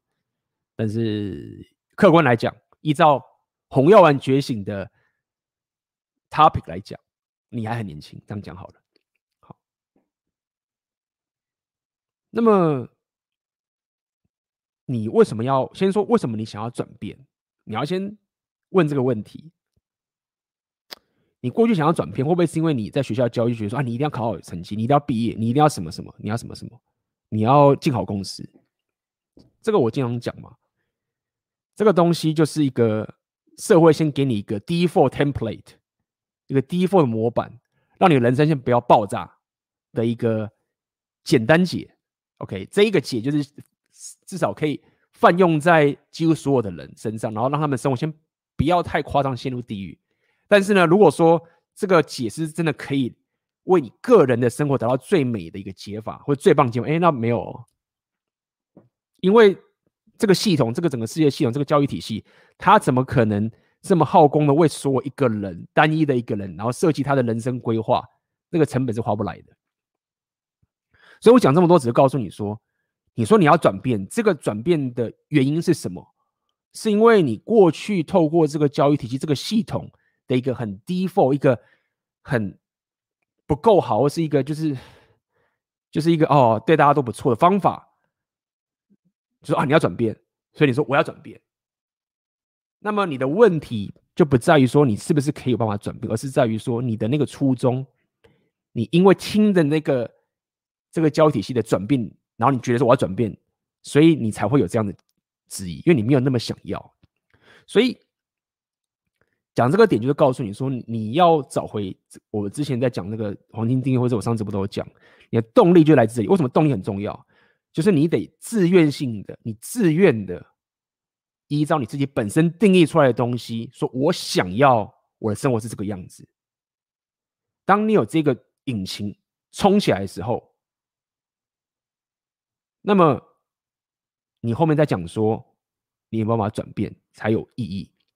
当然，你你要有这个引擎也不是那么简单的，你需要不断的累积、累积、累积。你也不是说哦，我现在开始，我花了一个礼拜时间好好想，然后想完说哦，A B，我找到引擎了，我人生想过这个样子，没有没有，没有这么没有这么容易。这就是为什么会说你要突破舒适圈嘛。突破舒适圈的概念，其实就是要让你不断的去找到你真正想要那个引擎，因为你不知道这世界有什么，这世界太混乱了，一切都是迷雾，战斗迷雾。有太多很爽的事情都不知道，太多奇怪的你也不知道。你在不知道这些不知道东西的时候，你怎么知道你人生要什么引擎？你不知道的。所以我想告诉你一点，就是在于说，如果你还没有找到这个引擎之前，你不用那么 care 说啊，我是不是能转变？就我干嘛转变？我又没有真的想要，是他他要的，关我屁事。所以你不想转变，那是正常的。OK，所以讲了这么多，只是告诉你说，好，那你如果现在还没有找到这引擎之前，你三毛可以先尝试嘛，简单做个尝试。你可以去，我之前就是有推荐了 Jordan Peterson 他的那个 Self Authoring Program，我之前都有推荐嘛，忘记了。他就是有透过一些问题去分析你的过去、现在、未来，然后至少先用一个比较科学的方法，先把你兜出来说 你想要过什么样的生活，然后你就是先选这个东西开始做，你内心可能知道说，但可能。这个东西我不会想要，但是它比较可能，可能性蛮高的。那我就先做做看，先试嘛。对，你不试就没有，你先试。但是你知道说可能不是，那你觉得啊，做的不开心，没办法，就是你要去突破舒适圈才能知道啊。好，你做了，慢慢尝试尝试尝试，啊，你会觉得说，哦，AB，我哪有那么那么多时间？人家说三十多岁的时候，他要是没有在公司占了一席之地。当个主管就完啦，退休就完啦，然后被裁员什么什么之类的。那这就回到我经常讲的嘛，就是我的生活就不是这样。我的生活反而是在三十多岁的时候，我反而离开那个主管的，我反而就跳脱出那个体制了。我讲这个点是在于说，我不吃那一套说啊，你现在得先把那位置卡好。如果你现在出错的话，你未来就晚了。没有，我的想法就是说，我不担心我现在一直尝试新的东西。因为只要我可以确保我是健康的，我可以去做。看一下那个短影片嘛，不是讲那个什么回顾当初开始自我提升自己，Choose Yourself 那本书。其实我只要可以照顾好我自己的身心灵，我的生活是可以这样子的一个情形，然后我又可以把妹。那我 care 你什么什么什么什么什什么卡位这种鬼事情，我根本不 care 啊！我永远都可以重来，然后再重新打造嘛。对吗？好，所以讲这个点就告诉你说，这一层一层都有关系的。那你做了做了做了做了之后的时候，然后你慢慢开始找到说，哎，我人生想要过的生活，我很想。好，我有这个北极星，对不对？比如说我想要让人属性，比如说以我来讲好了。好，那接下来我就会开始产生这策略了。我得怎么做这件事情？我至少可以先知道说。我现在待在这个地方，或者我待地方一定稳死。那你稳死的事情，你当然先闪啊，这策略才来嘛。那策略来之后，你就一步步走。那这时候，如果你一步步走的时候，你遇到困境的时候，你的问题才会出现啊。要是我办不成怎么办？对不对？但是我相信我，如果你走完我刚刚那条这个旅程之后，然后你开始做一件事情的时候，然后你觉得说你要提升上去的，通常九成都可以提升。我跟你讲，就是假设你已经把刚刚那个东西都想好，你知道你要什么，然后你也知道目标是什么，然后你也知道说有这个东西要学，要往前进。这个世界已经有太多的人都已经把这个技术搞定了。这就是为什么我会推荐选择你的现实嘛，因为选择你的现实，它就是把你的热情跟技能变成你的线上事业。那意思什么？就是你去帮助像假设你到时候那样的人，就说啊，我不会架网站。啊，我不知道怎么去做内容啊，我不知道怎么去健身，我不知道什么，已经有人都会了。然后那些人只要把这个东西打造出来给你，然后你就去学，然后你就往前走了。啊，你不会，你就花多点钱问他为什么都好。那你这样子就一步步的会完成你自己想要过的生活。所以，懂吗？你你现在的问题应该是在已经说，哎，我不知道该怎么办。那你到时候说，哎，AB，我不知道该怎么办，我不知道怎么健身，那你也不会来问我了，你就会去问那个健身教练说，哎，我不知道我可不可以增肌十公斤？哎，我不知道怎么去吃这个饮食。哎，然后那个教练就会告诉你该怎么做。然后那个教练就说：“啊，你不用去听那些什么心灵鸡汤了，因为你已经不需要了。你要的是实质的方法，那你就会去找那个教练。” OK，看，我真的觉得我他妈的佛心，这两行字的问题，我就把整个故事都讲完了。感谢有人新的朋友懂内，当线欠。真实欲望在聊天中占比很大嘛？有几趴？女人对你有慕强择偶是不是前提？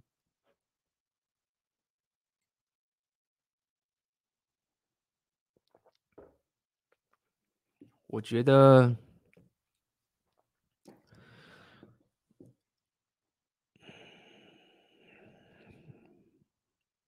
你要讲聊天，我们要先分。几个东西交流聊天占交流的几 percent？你有听过有统计吗？人与人之间的交流的时候啊，话语的真正的表达出来的意思跟交流，只占整个我们交流互相转换的资讯，不管是显性、隐性、非语言的东西，大概只占十二趴而已。也就是，我现在讲什么，你听到我现在讲这个话，你只收到。我想要表达东西给你的百分之十二而已，其他包含我的眼神跟我的肢体语言，全部的东西都有很多的资讯成分在里面。所以你光聊天的内容就只占十二趴而已，十二趴，那还不包含交流。交流是所有的我刚刚讲那些任何他可以感知到你的讯息的一个情形，然后还不包含。你的社会地位还不包含你的外表，还不包含你的所有东西，所以我没办法给你一个科学上统计，但是我我确实可以告告诉你，呃，跟妹子的交流有很大的决定性，这个是真的。那到底多少？不知道哎，因为有些人他有外表，那个真的也是很很容易触发，然后有些人有自信，那也是他妈是很容易触发。那有些人靠衣服，短期内可能也可以，太难了。如果要这样算的话，可能我觉得三十到五十吧，跑不掉。如果要我这样大略的估计，就这样。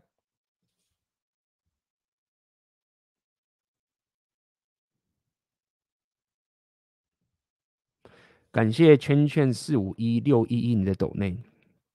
想请问 AB 大，我目前三十岁，女友二十八岁，在一起四年。因为女友周遭的人都刚好要面临结婚的问题，所以她上个礼拜有大爆炸一次，因为她觉得没有感受到我的承诺，说我们哪知道哪时候要结婚，而我正接触红药丸半年，我正在提升自己的价值。与打造生活形态道路上，并且深知要进入婚姻关系之前，要稳定好自己的框架。所以我这半年开始健身、读书、上英文课，为了出国工作、打造生活形态，让他开始很焦虑。想问 AB 他逼婚，我该怎么办？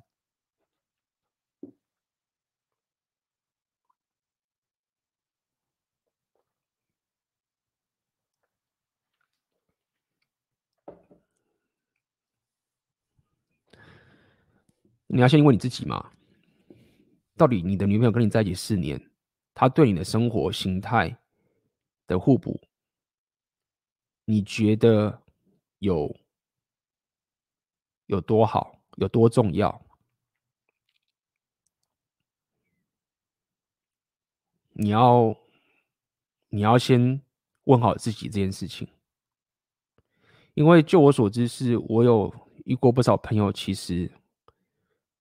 确实，他们曾经在觉醒之前，在真正开始打造自己生活形态之前，那种浑浑噩噩时期，就有一个交往一个女朋友。然后他们后来开始觉醒，去打造自己的人生生活的形态之后，然后他们有一些确实也不少，最后会跟他那个长期交往的女朋友就分手了，也不是劈腿，就是因为生活价值观不合。然后我先跟你讲哦，我现在没有隐喻任何的建议，我只是告诉你一个事实，就是确实那个会很痛苦，就是你会有很大的罪恶感、愧疚感。然后我也不知道说你是真的还假的，就是你你如果下了这个决定，你最后再去挽回，你就是爆，你。你是不可能再去挽回的，就是绝对爆，那个是一条一去不回的路。那我只想告诉你说，这样的男人最后也确实在自己的生活形态真的打造出自己的一番事业跟价值跟选择权。那这是很血淋淋的现实。那么因为你，你过去没有觉醒嘛，你只能在你知道的情形下做你知道的事情。那么当然你要给你的女朋友一个机会嘛。就是说，他到底愿意 follow 你的生活形态、你的框架到什么地步，对吗？所以这是你的决定。就是说，我要我要走这个艰难的 Red Pill 的道路，就是我要一个我自己真正的这个两性动态，我要可以达到我这样的硬价值。还是我就跟一般人过的是一样的生活，就是这样，就是这个这个就是要回归到你你的决定了。我真的没有办法给你建议，说你应该要怎么做。我只能跟你讲，就是说很多的经验，就是你跟他分开就会很自责，然后这份自责就是会。没有比你自己真正的生活现在更重要，那因为你也没有欺骗嘛，你也没有怎么样，就是在这个人生的当口遇到这样的人生绝境，就就是就是这种情形。嗯，但是但是我要给你另外一个，我真的把你逼到一个真的是绝境，因为我没有我，因为这是真的是这没有同意答案，我是告诉你各种情形发生，所以你要小心一点在这边。就回到我们今天的无法。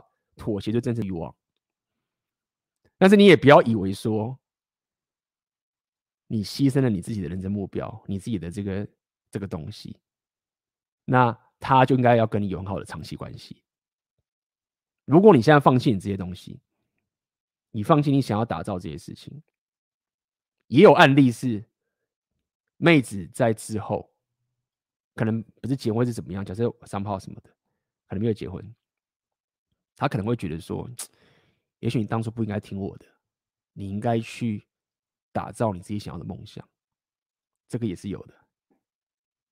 所以给你想法就是这样，我自己的室友会是这样。假设我是你的话，我会有一些这样的觉知，那我会下我自己决策。第一个觉知就是说，我不会傻傻的以为就是我为这个女朋友牺牲了我自己的野心，然后她就应该要。对我真正的欲望，他就应该要可以跟我最最棒的两性的，我不会有这样的奢求。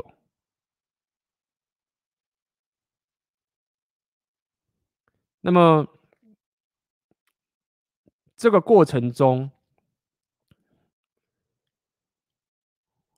这个过程中会有这样的不协调感，就是你已经开始有一个策略。呃，假设如果是这样的话，你就会有一个。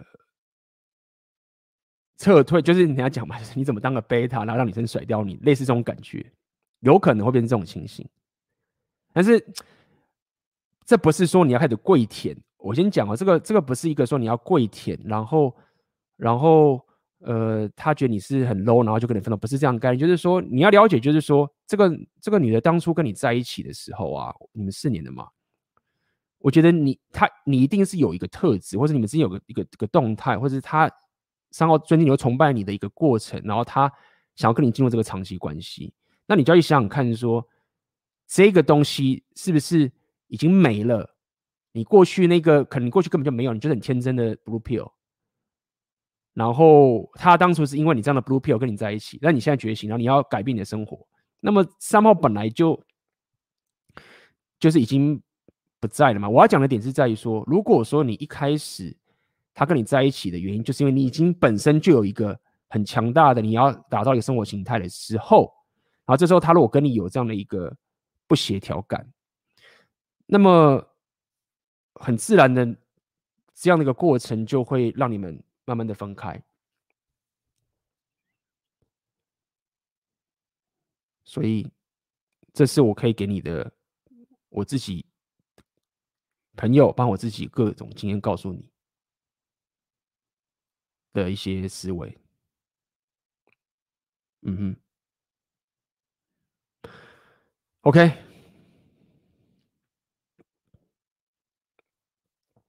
逼婚该怎么办？我觉得这最终你们，你就会一样了。你你得决定你自己的生活心态。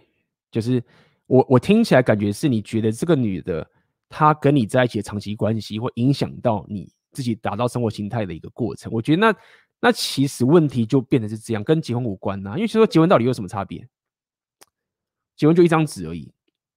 我要讲的点是在于说，如果虽然这个妹子她跟你在一起的时候，她反而是跟你互补的。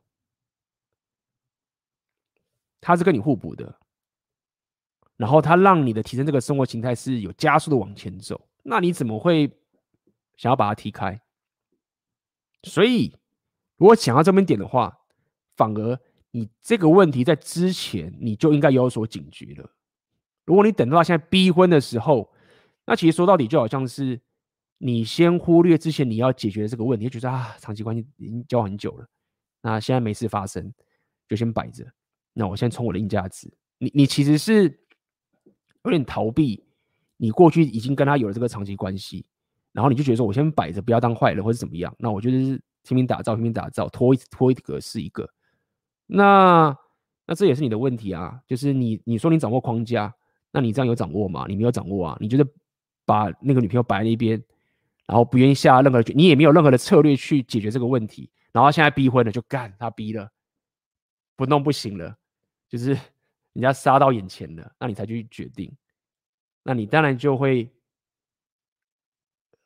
就是没办法去应变呐。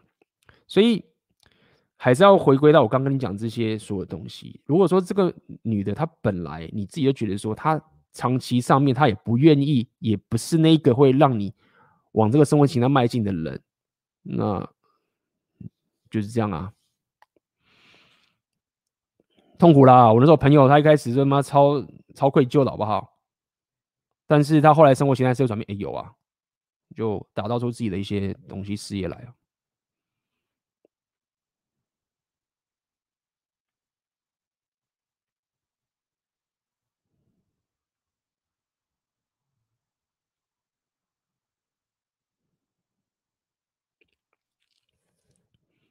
想问 A、B 要怎么融入一群团体中？因为系上要办活动，要一起做事，其他有参加这个活动的人都已经非常熟识了。但是我之前都是不太与别人社交的人，怕在一群熟人之中自己是一个人会很尴尬，但又怕太唐突的去插入一个大家都已经很熟悉的团体会很奇怪，可是又无法避免要办这个活动。特别是面对女生会比较害羞，除非在这个团体我有独特的价值，我才比较不会有自信。再麻烦帮呃帮忙回答了。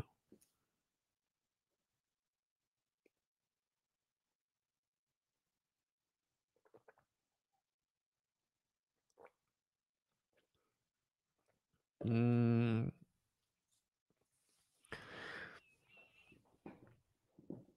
首先是，你为什么一定要去跟他们很熟识呢？你跟他们不熟，那么就是不熟啊，对不对？我觉得这要分几个点来讲，就是说，如果你现在想要练功，要练自己的社交能力的时候，你当然会去，因为要练这个技能嘛，你可能就会去装熟或什么之类。但是我相信你现在不是在。练你的社交技能，因为你要练你的社交技能，我也不建议你在自己的生活圈去练。所以我会给你的建议是，就是你为什么一定要跟他们熟呢？这不是说你不喜欢他们或怎么样，是他们也本来就跟你不熟啊，对不对？所以你去的时候，你要做的事情就是让大家知道说我很愿意加入这个团体，然后你跟大家自我介绍，闲聊一下，我是谁，我来这边，然后我我觉得这个很有趣，来帮忙大家做事，就这样，然后参与，然后不要把自己想的太重要，就说你不要觉得说啊我很尴尬，我是整个团体的重点，所有人都在看着我尴尬，然后大家都看着你。然后说：“哇，好尴尬，好尴尬，好尴尬，好尴尬。”然后大家都忘记自己的事情没有，大家在做自己的事情。然后敢看到你有点尴尬啊，他新来的，我也不知道该怎么聊天，那算了。那你要做的其实就是最简单的，就只是哎过去打个招呼，哎哎这边我是不是可以帮忙什么的？打个招呼，让他让大家感受到说你愿意加入这个局，然后。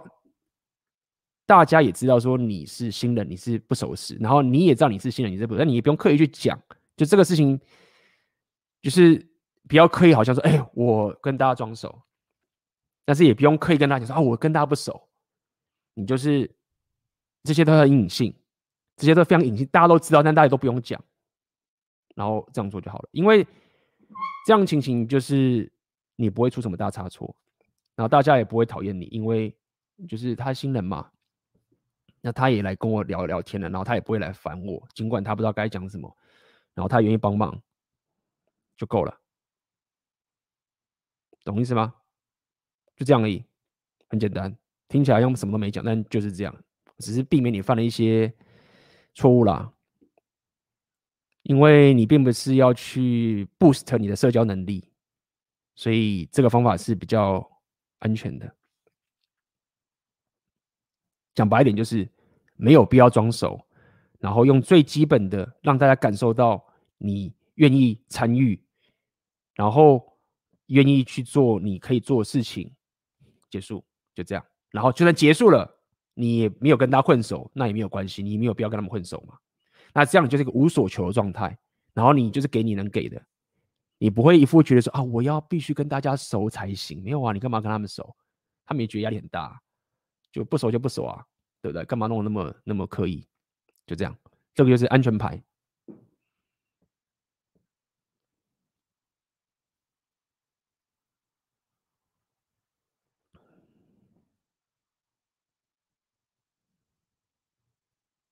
嗯。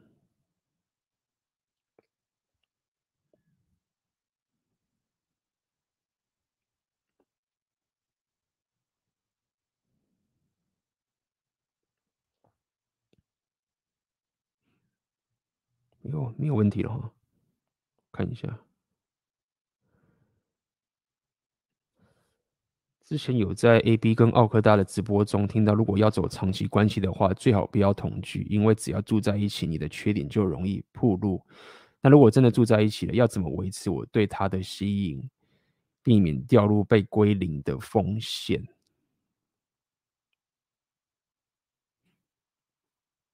就是。你要维持框架，其实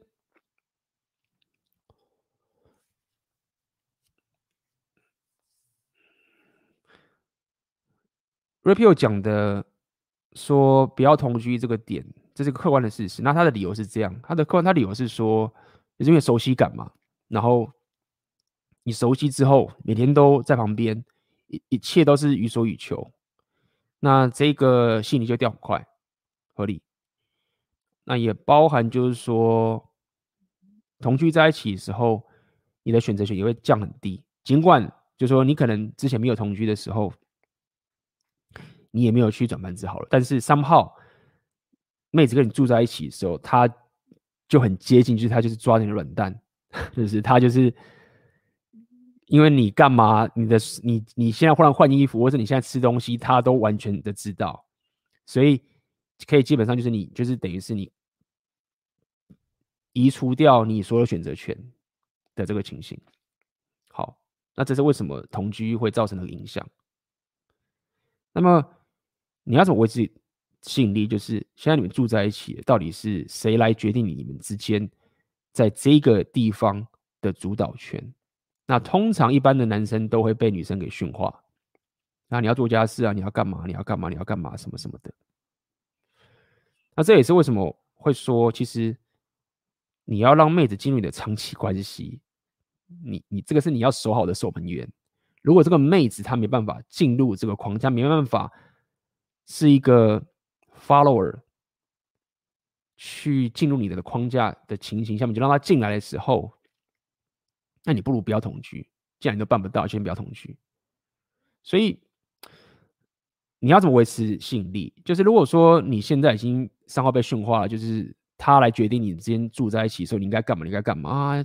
你要洗碗，你要弄那个，你要弄那个，那他来决定的话，那你就是等着掰，就是就是很惨啦。就是这个情形，就是除非他他 hyper hyper 不发作，但基本上这种情形就是比较危险。所以。你先问问看，确保像你现在同居在一起，到底是谁来掌控这段关系的？谁影响着谁？如果还是你影响着他，你还是嗯规则，然后他做好你就奖赏他，他做不好的话，你可能就会呃惩用你的方法，比如说忽略方法去惩罚他什么的。假设你还是维持这个情形的话，那我觉得那个吸引力还是可以存在的，就是这样。因为你现在问这种，就是你这问题就是很讨厌啊。就是叫你，你就告诉你说这个会有问题，那你做了，啊，我做了这个事情，那该怎么解决？就是 在在烂牌的情形下面，你就只能做一个比较补救的方法嘛。但是我我也不会觉得说你这样不行了。我理解，我一直在讲 repeal 这个是客观的事实，不代表说大家听了我这个东西，你们就会走这个客观事实的所有规则，因为你还是有你自己主观的选择。所以无论你是什么 red flag 啊，或者你是。是不是要同居啦？什么什么东西做了就做了，那你有这个觉知，然后再想办法用你可以的方式去打造出你自己想要的生活形态跟两性动态，然后扛起你这个责任，就是你自己吃下来的。当初我决定要同居的，那他如果开始想讯号，遇到这些问题，那我就是吃下去，不会有任何的怨言。那我再想办法去找这个方法去把这个事情搞定，好，好不好？所以就是这样。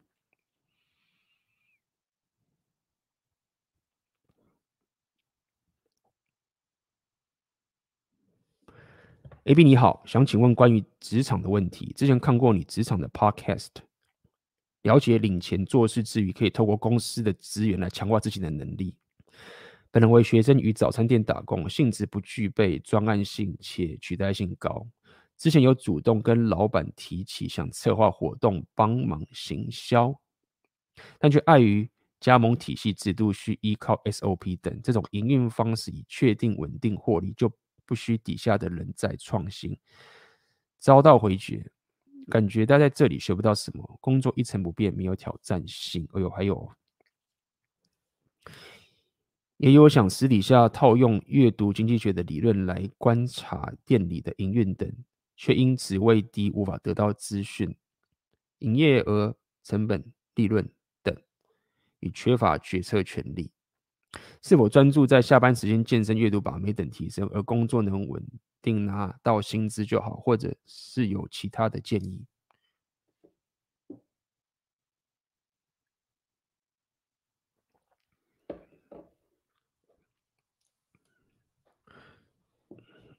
首先，你要。拿到公司的资源去做你想要的提升，其实这件事情并不是这么容易的，因为公司不会随便让一个人说来拿你的资源就给你用。就像你刚刚讲嘛，那个他有营运的这个整个东西，你要把它想象成说这些系统啊，对你刚刚讲这些东西，这些 SOP 等等东西，这些 SOP 之所以到现在可以变成 SOP 的最原始，就是某个人他有一个创意。想出了这些事情，打出来这样的系统。那你现在在做的事情，就是我要挑战你当初的创意衍生出来到现在 SOP 的一个情形。所以你在做的是这件事情。我要跟你讲的点就是，你你不要把它想成说，哦，他很很这个，就是这个制度就是很很停滞啊，很迂腐啊，所以我没有把创新。没有，他是当初也是创新来的。那这也是我跟大家讲，就是说，这这种东西就比较像是公司的梦想跟你的梦想在碰撞的时候，公司一定保他的梦想。那这这样的道理，你的 SOP 跟公司 SOP 碰撞的时候，公司一定会优先保它 SOP。好，那么这个意思是告诉你说，你要拿到公司的资源，你应该是要先捧公司的梦想，懂吗？就是说，你要他某个资源，你不是去跟他对抗，你是发现他有什么东西，他是他想要的，然后你可以提供的，然后你顺水推舟的去。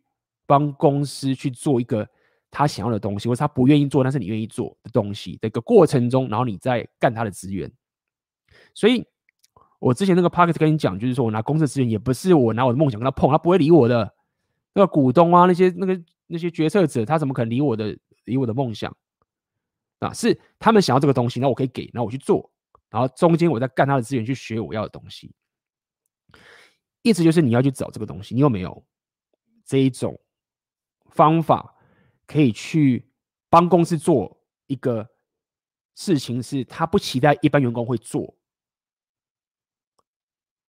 但是你却主动想帮公司做，然后他想要的东西。那在这种情形下，你才会比较有资格拿到公司的资源。因为一般如果你做的事情是公司要你做的话，那他也不会给你什么资源，他就是你我要你做这个，你就只做这个，那你就做这个就好，你不要来跟我讲其他的，你也没有什么其他价值。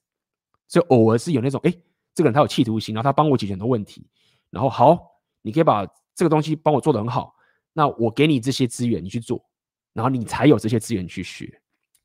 好，所以这个是我在一家公司的时候，我会觉得，哎，这个是我想要去追求一个比较好的一个情形，在这公司里面。那么基本款就是薪资嘛，就是你现在讲这个东西，所以你要做个决策。你要做个决策，就是说，到底我现在这个经济收入的基本这些薪水，这个基本东西对我的生活有多重要？我要先可以生存下来。你要做这个判断，那你当然有多种方法可以做，你可以把它列出来。这个我就不细讲，总而总而言之，这个策略太多，我之前都讲过。回去翻我以前的 podcast，我都有讲。好，当你做了决策，发现说我可以生存下来，但是我不甘于。只可以让我生存而已。那这时候，你才开始去想说，我要不要跳到其他公司去，或者跳到其他的地方去，然后再去搞这件事情。那这就是我当初在从科技转到金融业的一种契机嘛。我发现我是可以先生存下去，我有这些积蓄了。但是我在这家公司现在做的事情，感觉没有办法达到我刚刚个更想要的结果。三号可能很多元素。那我就会去找下一份工作。那么你说了，你这种下班时间健身、阅读、把妹等提升这种事情，其实它跟我刚刚讲那个东西是不冲突的。所谓不冲突的意思是说，不是说都会花时间。我说不冲突的点是在于说，包含你领薪水，包含你透过公司某个公司可以让你偷鸡，比较难偷鸡。你帮他做的事情，他给你资源这个点，都是一种提升。那它是可以跟你这些健身、阅读、把妹等提升混在一起的。好，那什么时候你会放弃那个公司的东西？就是你发现你自己下班的那些健身、阅读、把妹等提升的东西，已经价值大到说，这公司的那些资源呢，我根本不 care 了。就他虽然有那个东西，但是我的东西更有价值，那我才不要浪费我的时间。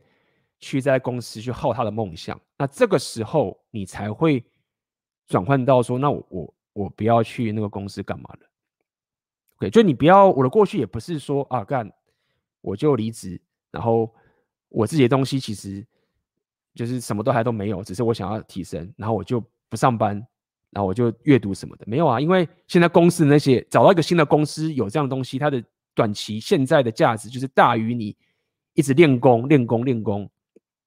的概念，OK，所以你要有策略的去走，把我刚刚讲东西内化起来，就是，哎，我要怎么拿到公司的资源？哎，这家公司不能让我拿到资源，那我先有没有积蓄？好，我有积蓄够了，那我可以去到哪个地方？那我再去靠有可能的资源。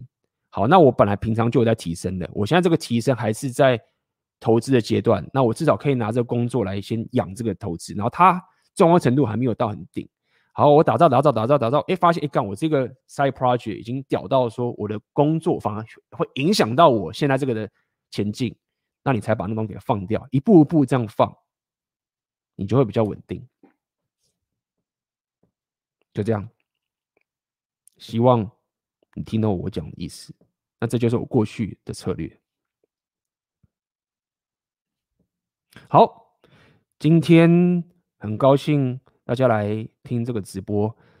那么未来的情形就是，我之前也之前也有有这样想啊，就是每个礼拜出一些短影片内容的时候，那么在直播的时候，可能就是会讲的更加的完整，更加的生活化。那么也可以就是满足喜欢听 Podcast 的朋友，然后也有人是希望可以看一些短影片的。这样会比较，比较快吸收的，可以兼顾。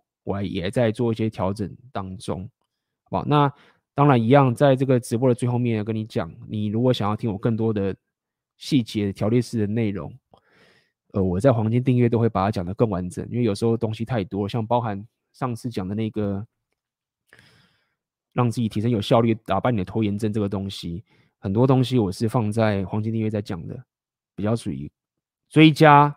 的版本放在那个地方，可以考虑加入黄金订阅，很内容很多，已经累积了两年多了，一路提升过来的东西都累积起来，也是可观。加入他妈的也是赚到。好，那么今天我们的直播就到这边结束啦，大家就早点休息吧，就下次见喽，拜拜。